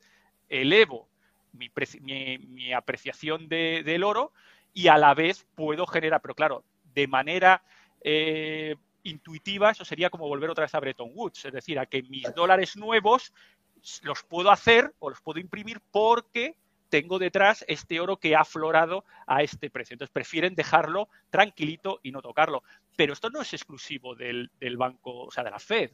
Esto también ocurre en el Banco Central Europeo. El Banco Central Europeo, que tiene reservas, creo, si no recuerdo mal, en torno a los dos mil y pico toneladas, el, el SB, eh, lo que tiene, las tiene valoradas a precio de, de, 1999, precio 2000, a 200 y poco euros el... Es decir, en este caso, eh, como referencia la constitución del euro como moneda de curso. Exactamente, exactamente. La tiene referida a eso, 200, 200 poco.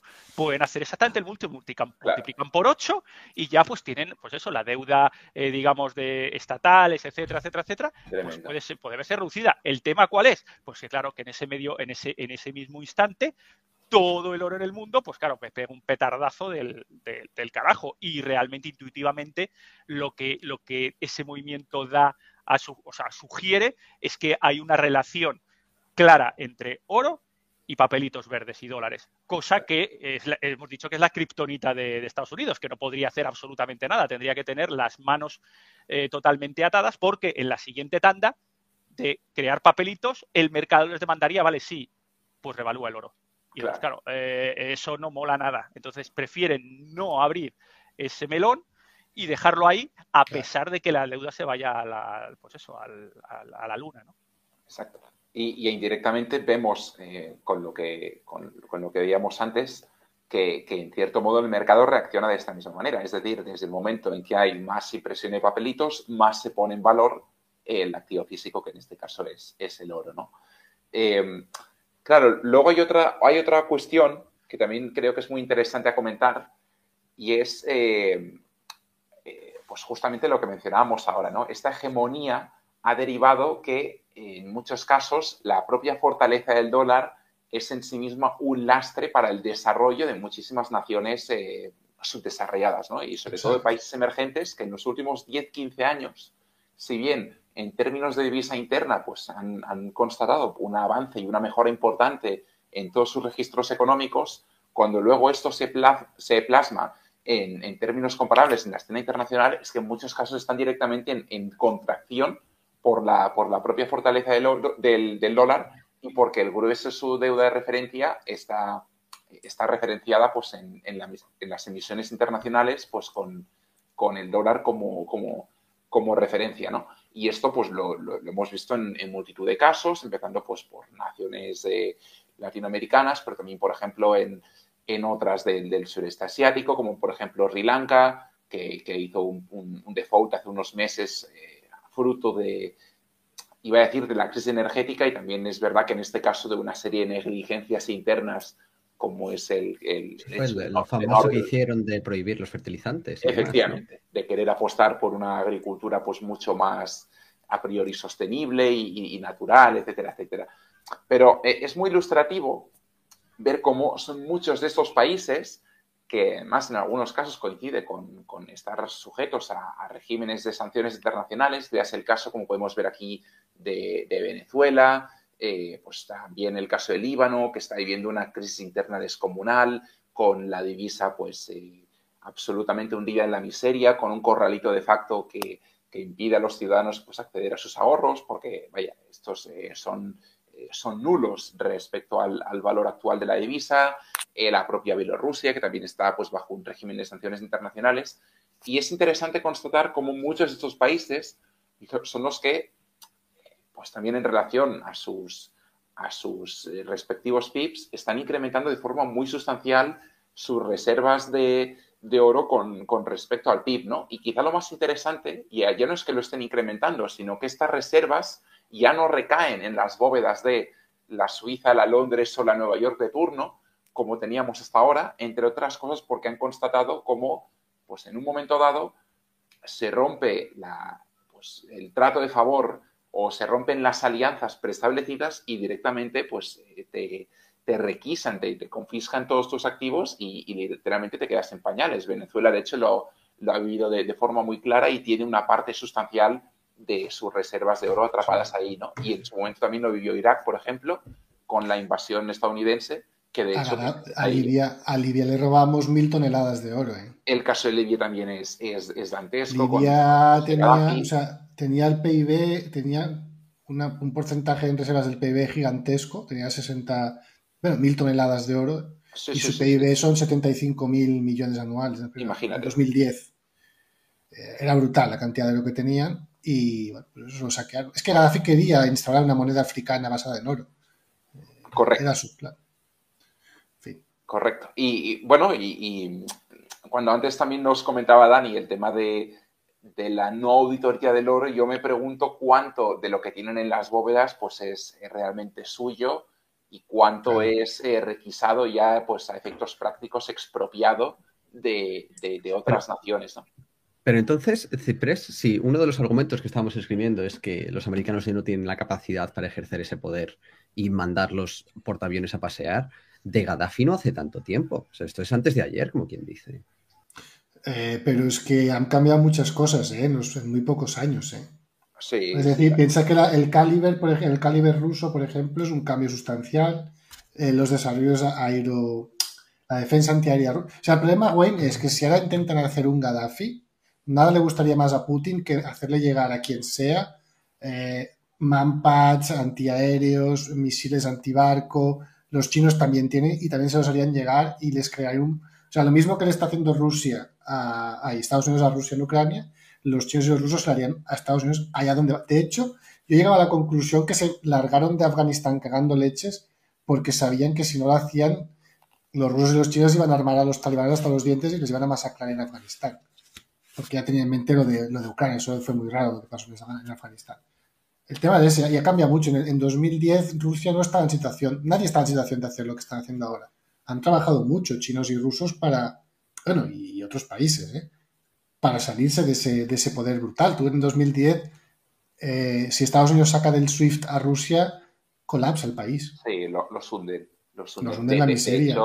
De hecho, ya en 2014 hubo una, una prueba de fuego muy interesante con, con la anexión de Crimea, porque se aplicaron a Rusia pues del orden de 350 sanciones internacionales. Para que nos hagamos una idea, hoy Rusia pues eh, sostiene sobre sus hombros más de 11.000 sanciones internacionales y no solo es el país más es distintas distintas legislaciones no hoy prohibimos el queso hoy prohibimos lo que sea. O bueno por ejemplo los, los 600 miembros de la Duma pues son 600 sanciones no pero aún así pues eh, es muy ilustrativo porque eh, la, cifra es superior a la suma del resto de países sancionados del mundo donde pues destacan sobre todo Irán Venezuela y Corea del Norte eh, pero qué te quiero decir con esto que incluso bajo este régimen brutal de sanciones sobre todo por parte de Europa y, de Estados Unidos, pues eh, el otro día salía la última actualización del Fondo Monetario Internacional con respecto a las previsiones del PIB de Rusia para 2022 y la contracción era, de, era inferior al 2%, cuando en un primer momento pues se hablaba de,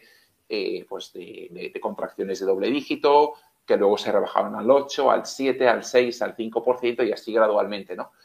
Eh, claro, en 2014 con, una, con un régimen de sanciones infinitamente inferior y, pudiendo operar de forma mucho más eh, amplia y, diáfana, vaya, con, todos sus recursos, la contracción que, vivió Rusia por la anexión de Crimea fue superior a la que va a vivir este año en 2022. Exacto. Entonces, no, estaban tan preparados. Esto es, esto, este dato que te da Lesh es exactamente, define perfectamente la situación. Es decir, antes de este 2020-2021, Estados Unidos podía enviar a, la ruina a cualquier país del planeta con, dos acciones realmente.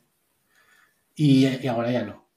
También es verdad, y esto es algo que hay que decir, porque el caso de Rusia es muy particular, es decir, hay muy pocos países del mundo que tengan una menor deuda pública que la que tiene Rusia. Eh, es decir, en cuanto a disciplina fiscal, aunque nos pueda parecer una, anomalía, ¿eh? son un referente absoluto eh, y además buena parte de, esta deuda exterior no la tienen siquiera referencia en dólares y eso se suma parte a las reservas por años que al menos hasta ahora tenían. además tienen unas reservas de oro demenciales. Sí, sí. Ah, porque ellos se han estado preparando para esto. las reservas de oro rusas deben, deben equivaler a como mínimo 200 mil millones de dólares.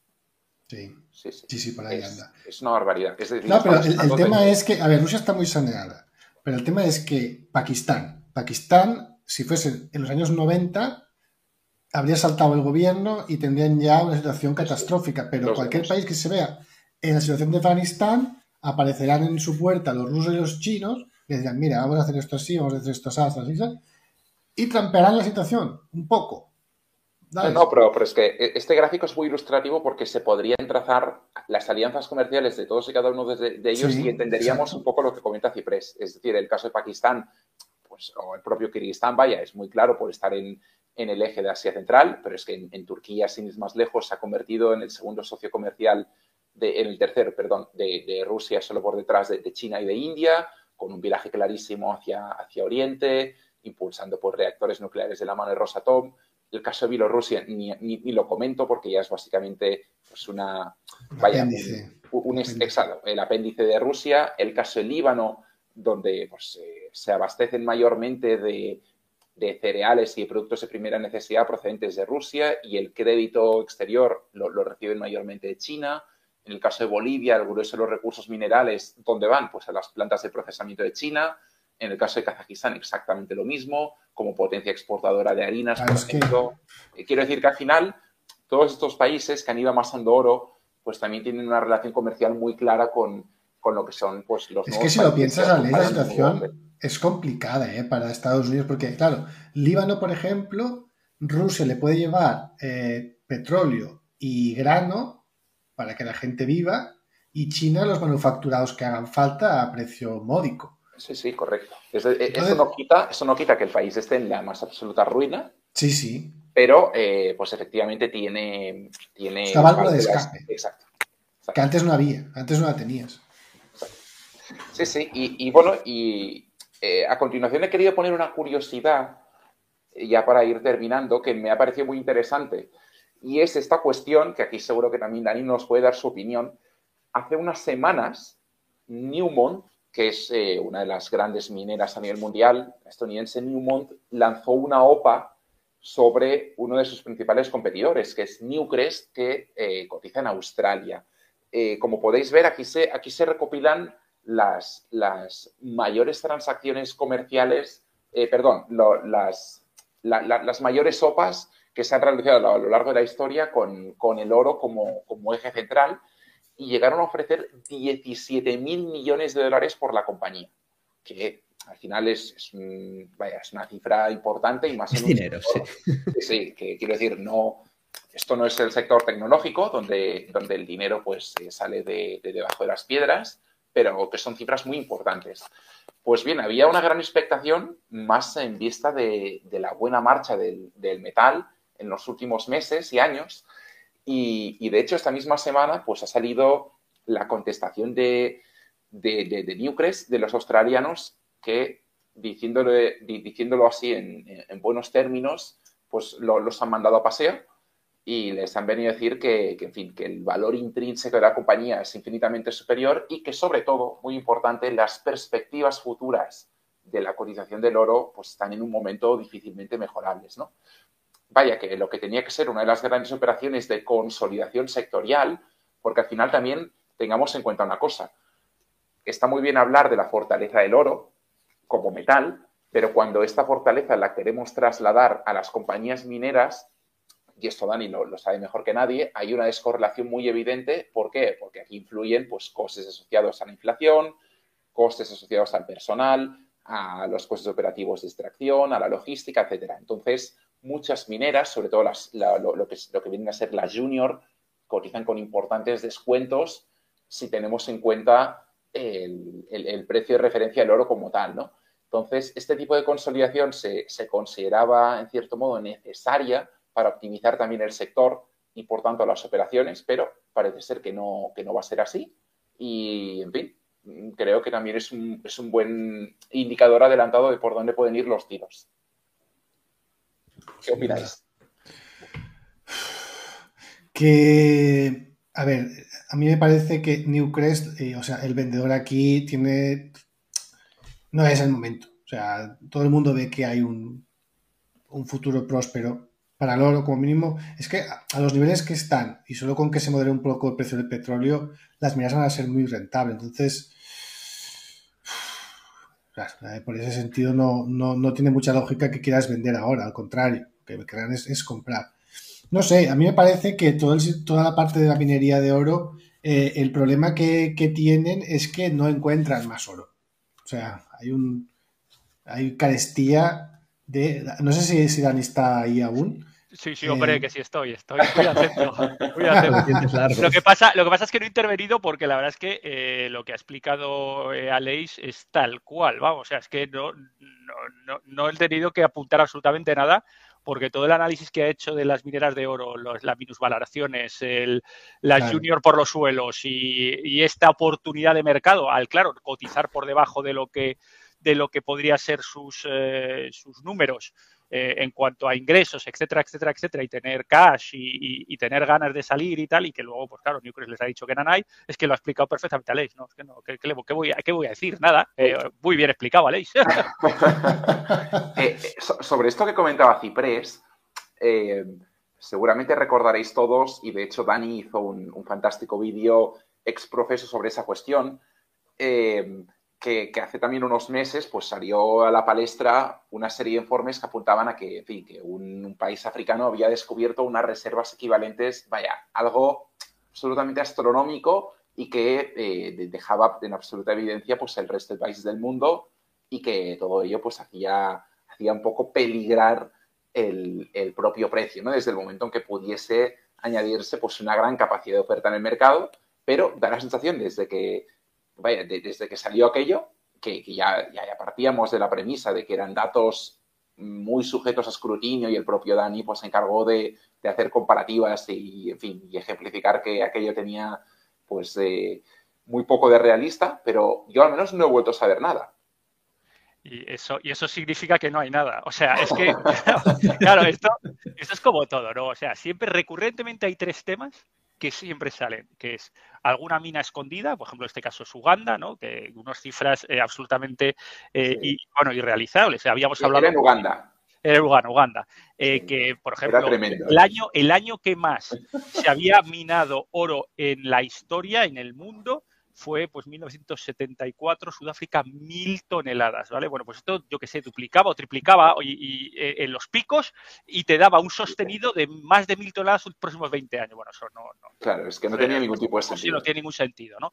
Eso de primera. Luego hay otro, otro, otro que también les encanta sacar de vez en cuando a, la prensa, el meteorito, el meteorito, señor. el, mítico meteorito de, oro. Esto hablado, sí, que cada vez que el precio del oro empieza a estar en un sitio que no les gusta, viene un meteorito que, va que bajaría. que esa, es otra. Y luego a los 2000, cuando el oro se acerca a 2000, se aparece el meteorito. Y luego el tercero, que también aparece recurrentemente como el Guadiana, es el tren de los nazis. O sea, siempre hay un tren de los nazis que está guardado en algún sitio, enterrado, escondido en una mina, tal. En los ya hay un montón, exactamente, en los Alpes, en Hungría, ahí en algunas, en algunas selvas de tal que, siempre eh, ya un grupo de expertos historiadores y tal y cazatesoros lo tienen localizado, pero que nunca termina de salir. O sea, no sé si lo tienes, si está en la mina o está enterrado ahí, vete y saca. Pues parece que no es tan fácil. Sí, señor. Una, una, voy a contestar a Ana Cheque. Eh, que dice, que dice que dices que el oro va a mejorar porque va a bajar el petróleo. la pregunta, espera. Nache pregunta, dices que el oro va a mejorar porque va a bajar el petróleo. Si el petróleo y el diésel se van a disparar, decídete, Ciprés. Claro, no, yo no he dicho que vaya a mejorar el oro por eso. Digo que el margen de las mineras de oro, si a poco que baje el petróleo, el margen de mineras va a mejorar mucho. Eh, justamente que un petróleo esté muy elevado, lo que va a provocar a la larga es que el petróleo suba. ¿Por qué? Porque si las mineras no tienen margen, si, si, si sube el petróleo y el oro no sube, habrá mineras que dejarán de trabajar, lo cual va a retirar más oferta del mercado, lo cual acabará por provocar una subida del oro. Entonces, o la alternativa es que si sube el petróleo, el oro pues vaya subiendo en, contraposición al aumento de costes para las mineras.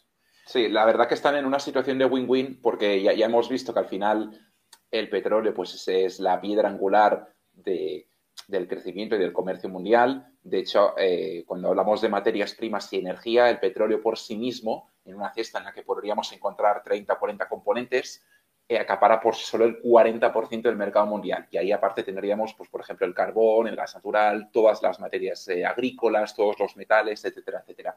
Entonces, claro, cualquier incremento del petróleo, como de hecho hemos visto a lo largo de 2022, conlleva asociado un incremento de la inflación, tanto por el, el, impacto directo como el indirecto, a través de, de derivados como el gasoil, que a su vez repercute pues, en la en la agricultura, que a su vez pues, repercute en industrias eh, energéticamente intensivas, como por ejemplo la química o el vidrio, y por tanto, en un contexto inflacionario, ya sabemos que el oro es un buen hedge y actúa como, como un buen activo defensivo. Por tanto, están realmente en una situación muy favorable y, de hecho, eh, el consenso de directivos de la industria que, que les citó pues, a primeros de año la revista Barrons apuntaban a que eh, en general se sorprenderían si a finales de 2023 pues no, no estuviese cotizando pues cerca de, los 2.000 dólares la onza como, como referencia, ¿no? Así es. Estamos hablando de, consensos relativamente conservadores y esto me va muy bien para enlazarlo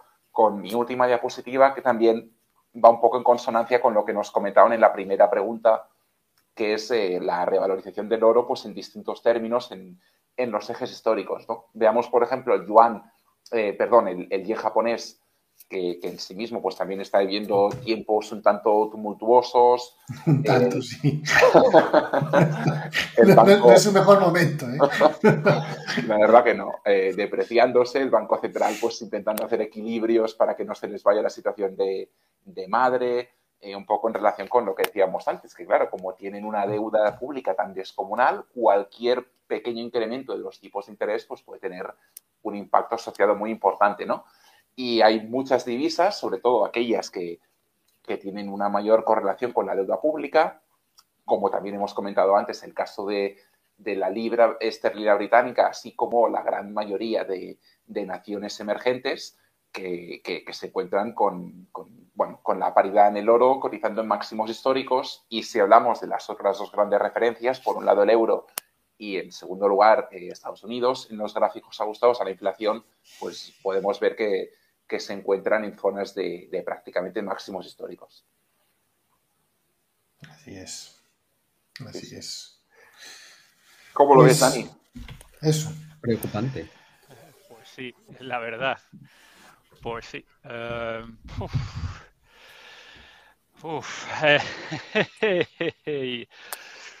Veremos, es lo que, lo que comentábamos antes, ¿no? Eh, hay que ver eh, cómo, resiste el dólar a todos estos embates, ¿no? Eh, y cómo son capaces de, más que el dólar, también resistir el resto de los, de los países, las divisas marcadas en oro. Y, ver, y ver lo que va, lo que va a ocurrir. Es, es muy complicado decir ahora o intentar pronosticar algo para, para, para el futuro, ¿no? estamos en momentos, la verdad muy dinámicos y que, bueno, pues, eh, pues puede, puede pasar un poco, un poco de todo. Yo creo que eh, la espita, si, la, si salta de verdad, eh, vendrá de Arabia Saudí. Será el momento clave. Yo creo que el momento clave será Arabia Saudí. o sea, pase lo que pase, es el también hemos comentado siempre esto. Sí, señor. Y yo creo que va a ser el que, el que, el que incline la balanza hacia un lado o hacia el otro. Es decir, el que incline la balanza hacia un sistema eh, materias primas, eh, BRICS, New Development Bank. Eh, Hombre, a ver, Dani. o hacia el otro lado. O, se han vuelto completamente locos los, los, Bin Salman y, el resto de la familia, o está claro que van a apostar por el bando de China, porque, a ver, es que nuestro bando es el bando ESG antipetróleo y el negocio de Arabia Saudí es el petróleo. pero no, solo eso, por lo que me habéis estado comentando aquí, por lo que siempre nos, nos eh, trae Ciprés en la actualidad de los domingos, lo que veo es que está habiendo muchos más movimientos por el lado de la nueva divisa que por Occidente. O sea, Occidente parece que está a verlas venir, no solo ya por el ESG, sino que qué medidas están tomando para no perder esta hegemonía. Es que, claro, es que Occidente está muy atrapado con gente bastante incompetente al mando. Es que, claro, has de, has de pensar que no es lo mismo eh, gente que llevan 20 años trabajando en una dirección, porque ya has visto, el caso ruso, las finanzas rusas no eran estas que tienen ahora. ¿eh? Eso les ha llevado una década, bien, bien, ponerlas donde están, para estar a punto para este ataque. O China. China lleva igual 20 años invirtiendo en África poco a poco. Y nosotros pues estamos muy a verlas venir y con una gente que está muy lejos del nivel más alto que tiene Europa en cuanto a dirigentes. Eh, sí, yo, un poco lo que comenta ahora al final Ciprés. Creo que más que Occidente hay que, hay que discernir con, con sobre todo Europa por una cuestión muy sencilla y es que cuando hablamos de Occidente, pues también incluimos a países como Estados Unidos, como Canadá, como Australia, y todos ellos son ricos en recursos naturales. Entonces, eh, estamos empezando a ver que justamente, pues, eh, presente y futuro va cada vez más hacia aquí y se pone cada vez más en valor, pues, a naciones que tienen economías pujantes eh, extractivas que también les permiten transicionar, pues, hacia, hacia las nuevas dinámicas y tendencias. Eso ejemplifica, por ejemplo, el buen comportamiento del Real brasileño a lo largo de 2022, porque al final registró un superávit en su balanza comercial descomunal, toda vez que estuvo exportando pues desde, desde eh, soja, pasando por café, pasando por mineral de hierro, eh, pasando por eh, hidrocarburos, etcétera. En cambio, Europa, pues históricamente ha sido una nación, una región, vaya, muy dependiente del exterior energéticamente hablando, y si bien es verdad pues que está en su particular eh, carrera por intentar independizarse de la mano de las fuentes renovables, pues todavía hay una, hay una dependencia pues clamorosa con... Podrías decir eh, intentando independizarse o pegándose un tiro en el pie, una de dos. Bueno, sí, eh, yo, yo personalmente soy, soy moderadamente optimista, es decir, por ejemplo, lo vemos en, vaya, tú, vives en Reino Unido y, la, y el recurso eólico que tiene el país es muy importante. Y cuando 27%, sí. Claro, Es, una absoluta eh, burrada. Yo no creo que esto sea una, una apuesta errónea. El Mar del Norte pues tiene, tiene un recurso eólico muy importante, pero sí que es verdad. Pero, pero, pero, veamos. La cantidad de energía y de recursos necesaria para montar esos molinillos, la cantidad de energía que traen. Sí es cierto que Inglaterra tiene un 27% de energía que viene desde el eólico, pero si estuviéramos en una guerra comercial sanguinaria y esas libras no valieran nada porque no tienen ningún recurso que extraer, ¿cómo demonios van a comprar el aluminio o Correcto. lo que demonios estén hechos Correcto. los molinillos? Correcto. Por, eso he utilizado un poco antes el, tema de, los recursos, efectivamente. Claro, es que, eh, a ver, eh, las energías renovables es obvio que hay que apostar por ellas. ¿vale? eso, es eso, eso, no se discute, eso, no creo que eso discuta nadie. ¿Qué hace aquí? ¿Qué este ojo qué hace aquí? no, le, he querido poner como, como el oro. un ojo aquí, ¿eh? Ahí sí que la pirámide y tal, conspira, conspiración, ¿eh, Aleix? Conspiraciones, símbolos masones aquí, bueno, conspiración aquí. ¿eh? Madre del amor hermoso. Desmonetizados, ya está. Ya estamos desmonetizados. Quiero decir, ¿por qué no están apostando como locos por la nuclear? ¿Por qué están poniendo todas sus... a ver, que nos han echado nos han echado de Mali, que no tenemos, que no tenemos acceso al uranio, tío. Que no, que, estamos muy mal. algo, de uranio habrá, quiero decir. Sí, aquí, aquí en Extremadura, ¿no? En Extremadura tenemos un montón, pero ha habido Estados Unidos y Canadá. Un momento, Estados Unidos y Canadá no tienen eh, uranio a, a mansalva. no tienen tanto como Kazajstán, ¿vale? Pero. Pero la, capacidad de refino es rusa, pero es que la capacidad de refino de, tal es rusa, que tiene el 60%, 60 y pico, ¿no? Entonces, ya no podríamos haber, ¿No podríamos haber gastado el tiempo y el esfuerzo de montar molinillos en, montar capacidad refinadora de uranio? Esta es la pregunta para. Sí, también, te digo, también te digo que Reino Unido tiene, tiene proyectos nucleares en curso desde hace décadas y, arrastran retrasos y sobrecostes absolutamente descomunales. Misma situación que se da en Francia, por ejemplo, y obviamente este tipo de cuestiones no ayudan a defender pues, eh, los argumentos en pro de la energía nuclear, que yo personalmente eh, siempre he defendido. ¿eh? No, no me malinterpretes, pero sí que es verdad que, bueno, que nos estamos encontrando en que el afán por desconectarnos de o mejor dicho, por, reconectarnos a determinadas tecnologías, no nos están costando especialmente caras cuando vemos que otras naciones, como sobre todo en este caso son China y Rusia, pues tienen eh, metodologías en, materia nuclear pues mucho más eficientes y que de hecho pues Rosatom acapara eh, en torno a dos terceras partes del pipeline nuclear mundial eh, con, con, tecnología propia y cuando vemos pues que China tiene en torno a un centenar de reactores eh, con intención de, construir en, las propias en las próximas décadas. Cantidades monstruosas. los rusos los rusos han robado la mayor central nuclear de Europa, ¿eh? en Ucrania. Efectivamente, efectivamente. Eso, eso, eso ya la saca, eso ya se lo quedan. Eso, esto de, esto de la Unión Soviética, venga, para la saca. Y vale una fortuna, o sea, imagínate el, precio que le podríamos poner a la central nuclear de Zaporilla. Sí, claro. No, no, eh, para que nos hagamos una idea, esa central tiene los mismos reactores que, tiene en, que hay en toda España funcionando. y es una sola central nuclear, es, es algo monstruoso. Pero bueno, ¿Es soviético? ¿Soviético? ¿Soviet style? Sí, es soviético, pero. Sí, sí, es, espectacular. Hablamos de, vaya, más de 5.000 gigavatios asociados a, la central nuclear. Claro, porque, claro, eso se hizo para dar electricidad a Zopstal y a toda la industria de acero que se monta ahí, claro, ¿verdad? En plan soviético, a lo grande. Total, que, eh, que no es tan fácil. O sea, el tema con la energía eh, es ser racionales. O sea, hay que tener de todo un poco hay que, bueno, España, obviamente, pues tendrá que tirar más por el sol, porque tienes un desierto, medio país desértico al sur. Las consolas de sol de toda Europa, sí, sí, sí. Claro, no sale una nube en, todo el día, pues lo normal sería que ahí se. Vale, pero dentro de esos matices, pues un poco de todo y, dejarte de tonterías ideológicas extremas, porque al final es una cosa muy seria, muy peligrosa. El, eh, Que te- hubo que te deja muy expuesto.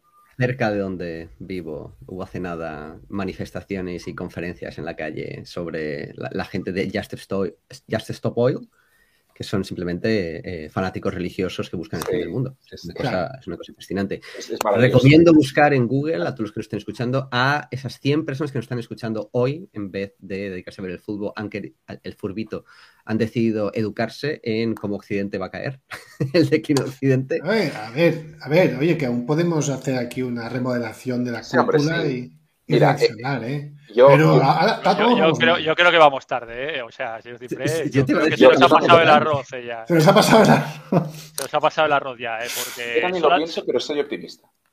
Pero, pero Muy concuerdo en bien. que vamos tarde y, y- y- y- y soy optimista, entre otras cuestiones. Mira, os, os- os pongo un ejemplo práctico. Hace cosa de ocho meses tuve la ocasión de asistir a una conferencia en Madrid en la que el ponente pues, era un catedrático en economía aplicada de, de la London School of Economics, que es Nicholas Barr.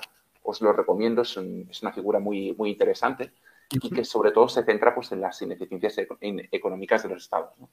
Y, y yo le pregunté pues, un poco, por, en el caso particular de Reino Unido, pero también extrapolable al resto de Europa, por los elevados niveles de endeudamiento y hasta qué punto pues, es una, una situación irreversible y pues hemos entrado en, en- una espiral que, que nos condena pues, a, a retroalimentar esta espiral de deuda con, con elevados intereses y en definitiva pues, a la pérdida gradual de competitividad y demás.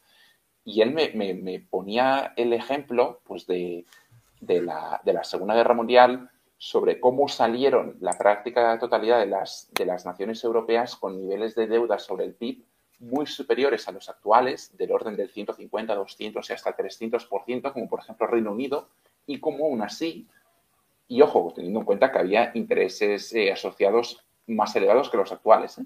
y cómo aún así eh, pues las naciones fueron capaces de, de salir adelante. También es verdad, también es verdad, y todo hay que decirlo, que el ritmo de crecimiento y el boom económico de por aquel entonces permitía soñar con un pago de la deuda toda vez que pues, un país podía crecerte a un ritmo de- del 10% anualizado durante una década, ¿no? Como pasó con muchas naciones Claro, y había una natalidad muy alta. Exacto. Entonces Y sí que es luego, y, luego, que... y luego tenías a De Gaulle y a Churchill y ahora tenemos a Biden y a Jean-Pierre, ¿no? O sea, claro, es que hay unas diferencias claro, es que- importantes, ¿eh? Es que claro, Sí, ahí hay mucho que sí. hablar.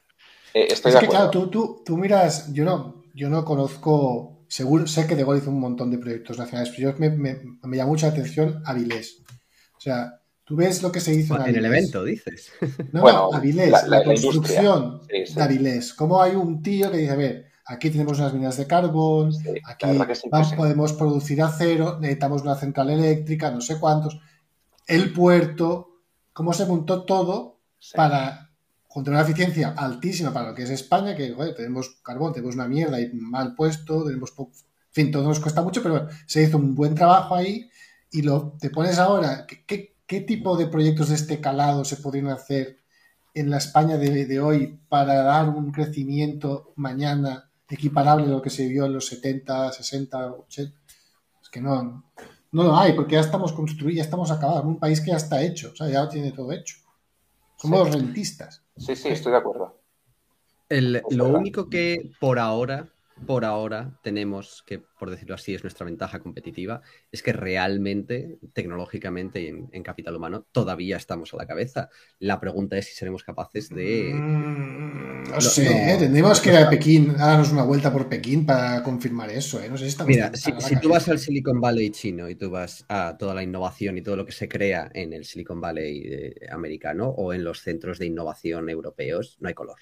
Ya te Sí. digo yo, tecnológicamente no hay color.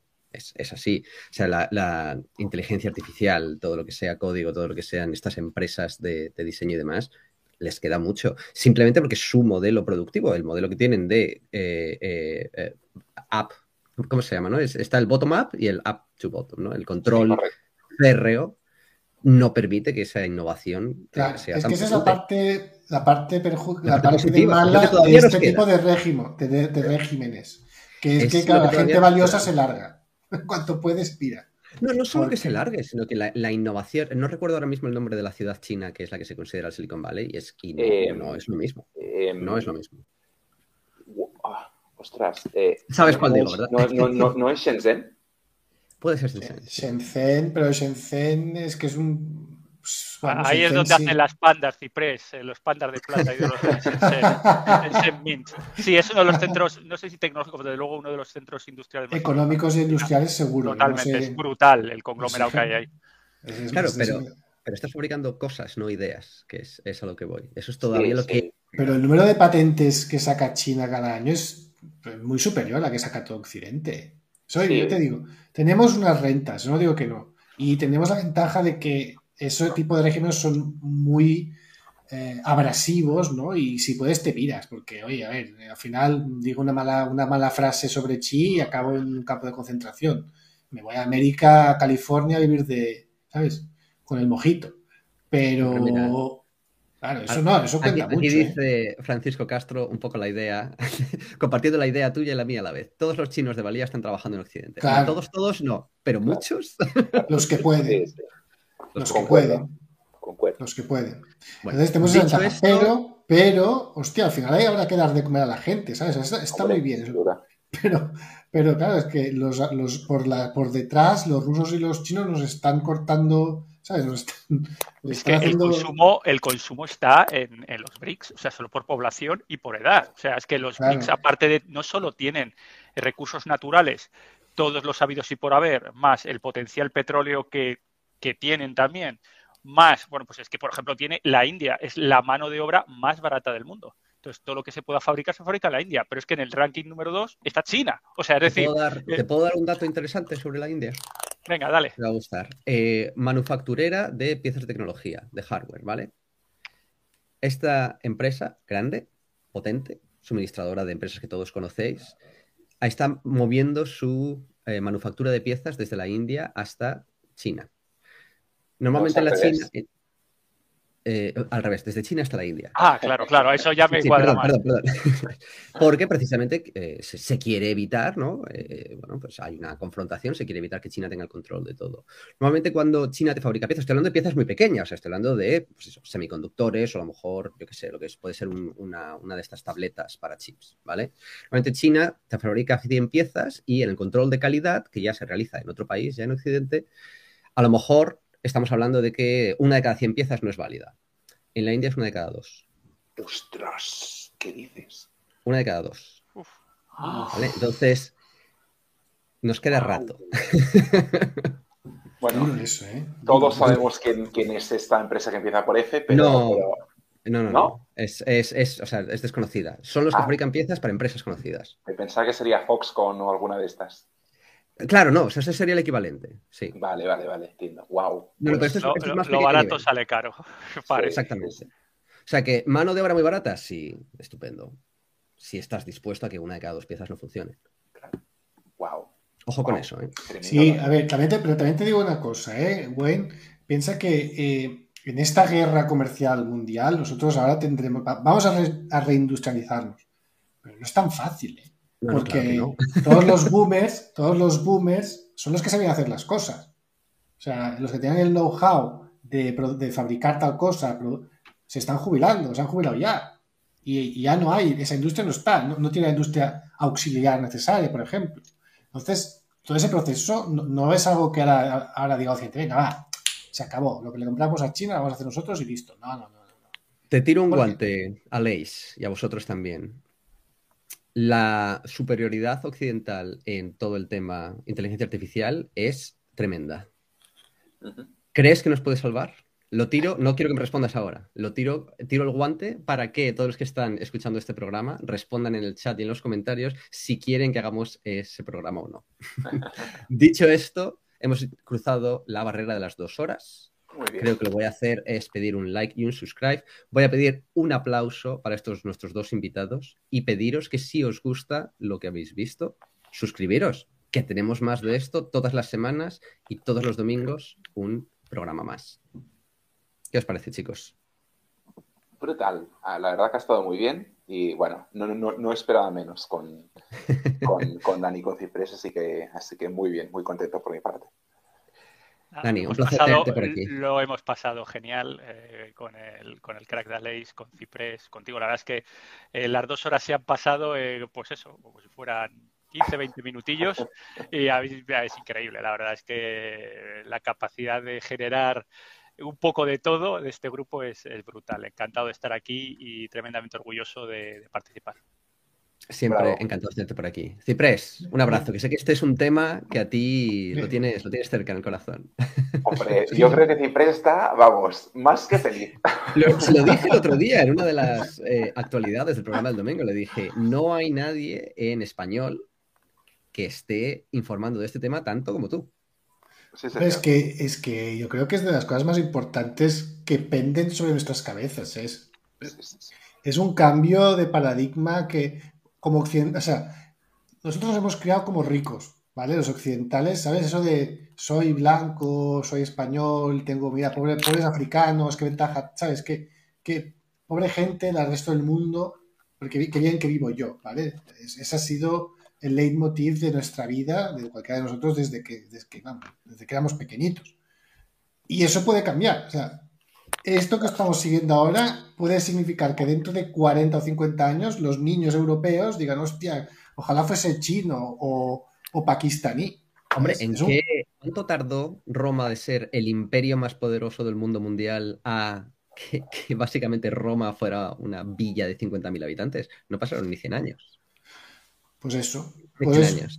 pues eso. Eso es lo que nos jugamos. Es, algo muy grave y no veo, o sea, sin duda, la, directiva, los, que, los que mandan en Occidente no están transmitiendo a la población lo importante que es eso, ni, ni va a la población suficientemente madura como para asimilar lo que nos estamos jugando.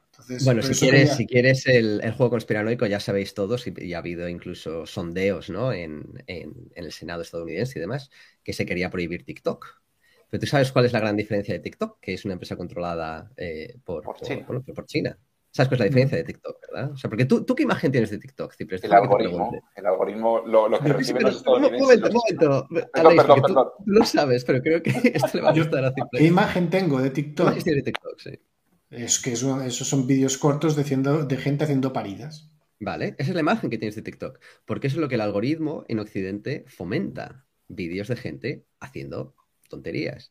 Si tú ves TikTok en China, alucinas. Son todo vídeos de fervor patriótico, hay que trabajar, nada de estar todo el día por ahí de picos pardos y de ligoteos y de cosas por el ah, estilo. Lo que hay que ah, hacer es trabajar y yo, ser serio.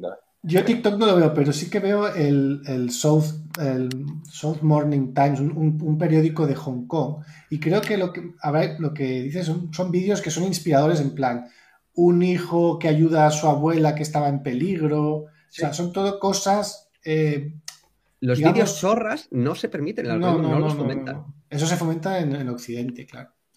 Claro, pero, pero, te das cuenta que es la aplicación más usada por.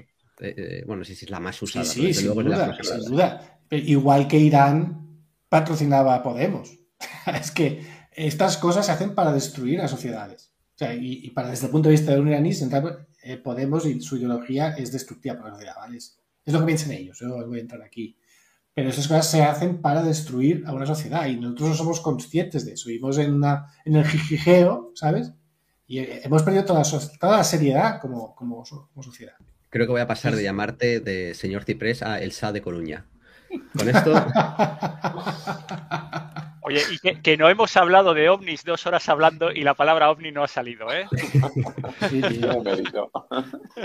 bueno, un verdadero placer, chicos. ¡Eh, que está José! Un abrazo, José. ¡Eh, José! Muy buenas, hombre. Está aquí. y, un, y, un, abrazo también a Francisco Castro por participar tanto en el chat. Muchas gracias, ¿eh, Francisco? Sí, siempre. Además, viene, viene mucho a los programas, tiene muchos comentarios, hace siempre muchas preguntas. Dice, nadie está hablando del lavado de cerebro de los chinos, nadie sabe qué pasó en la plaza de Tiananmen. Esto es muy cierto, pero creo que tendrá que ser en otro programa. Chicos, vámonos. Muchas gracias por estar aquí. Muchas gracias a los que nos están oyendo. Like y subscribe. Nos vemos por los mercados. Chao. Adiós.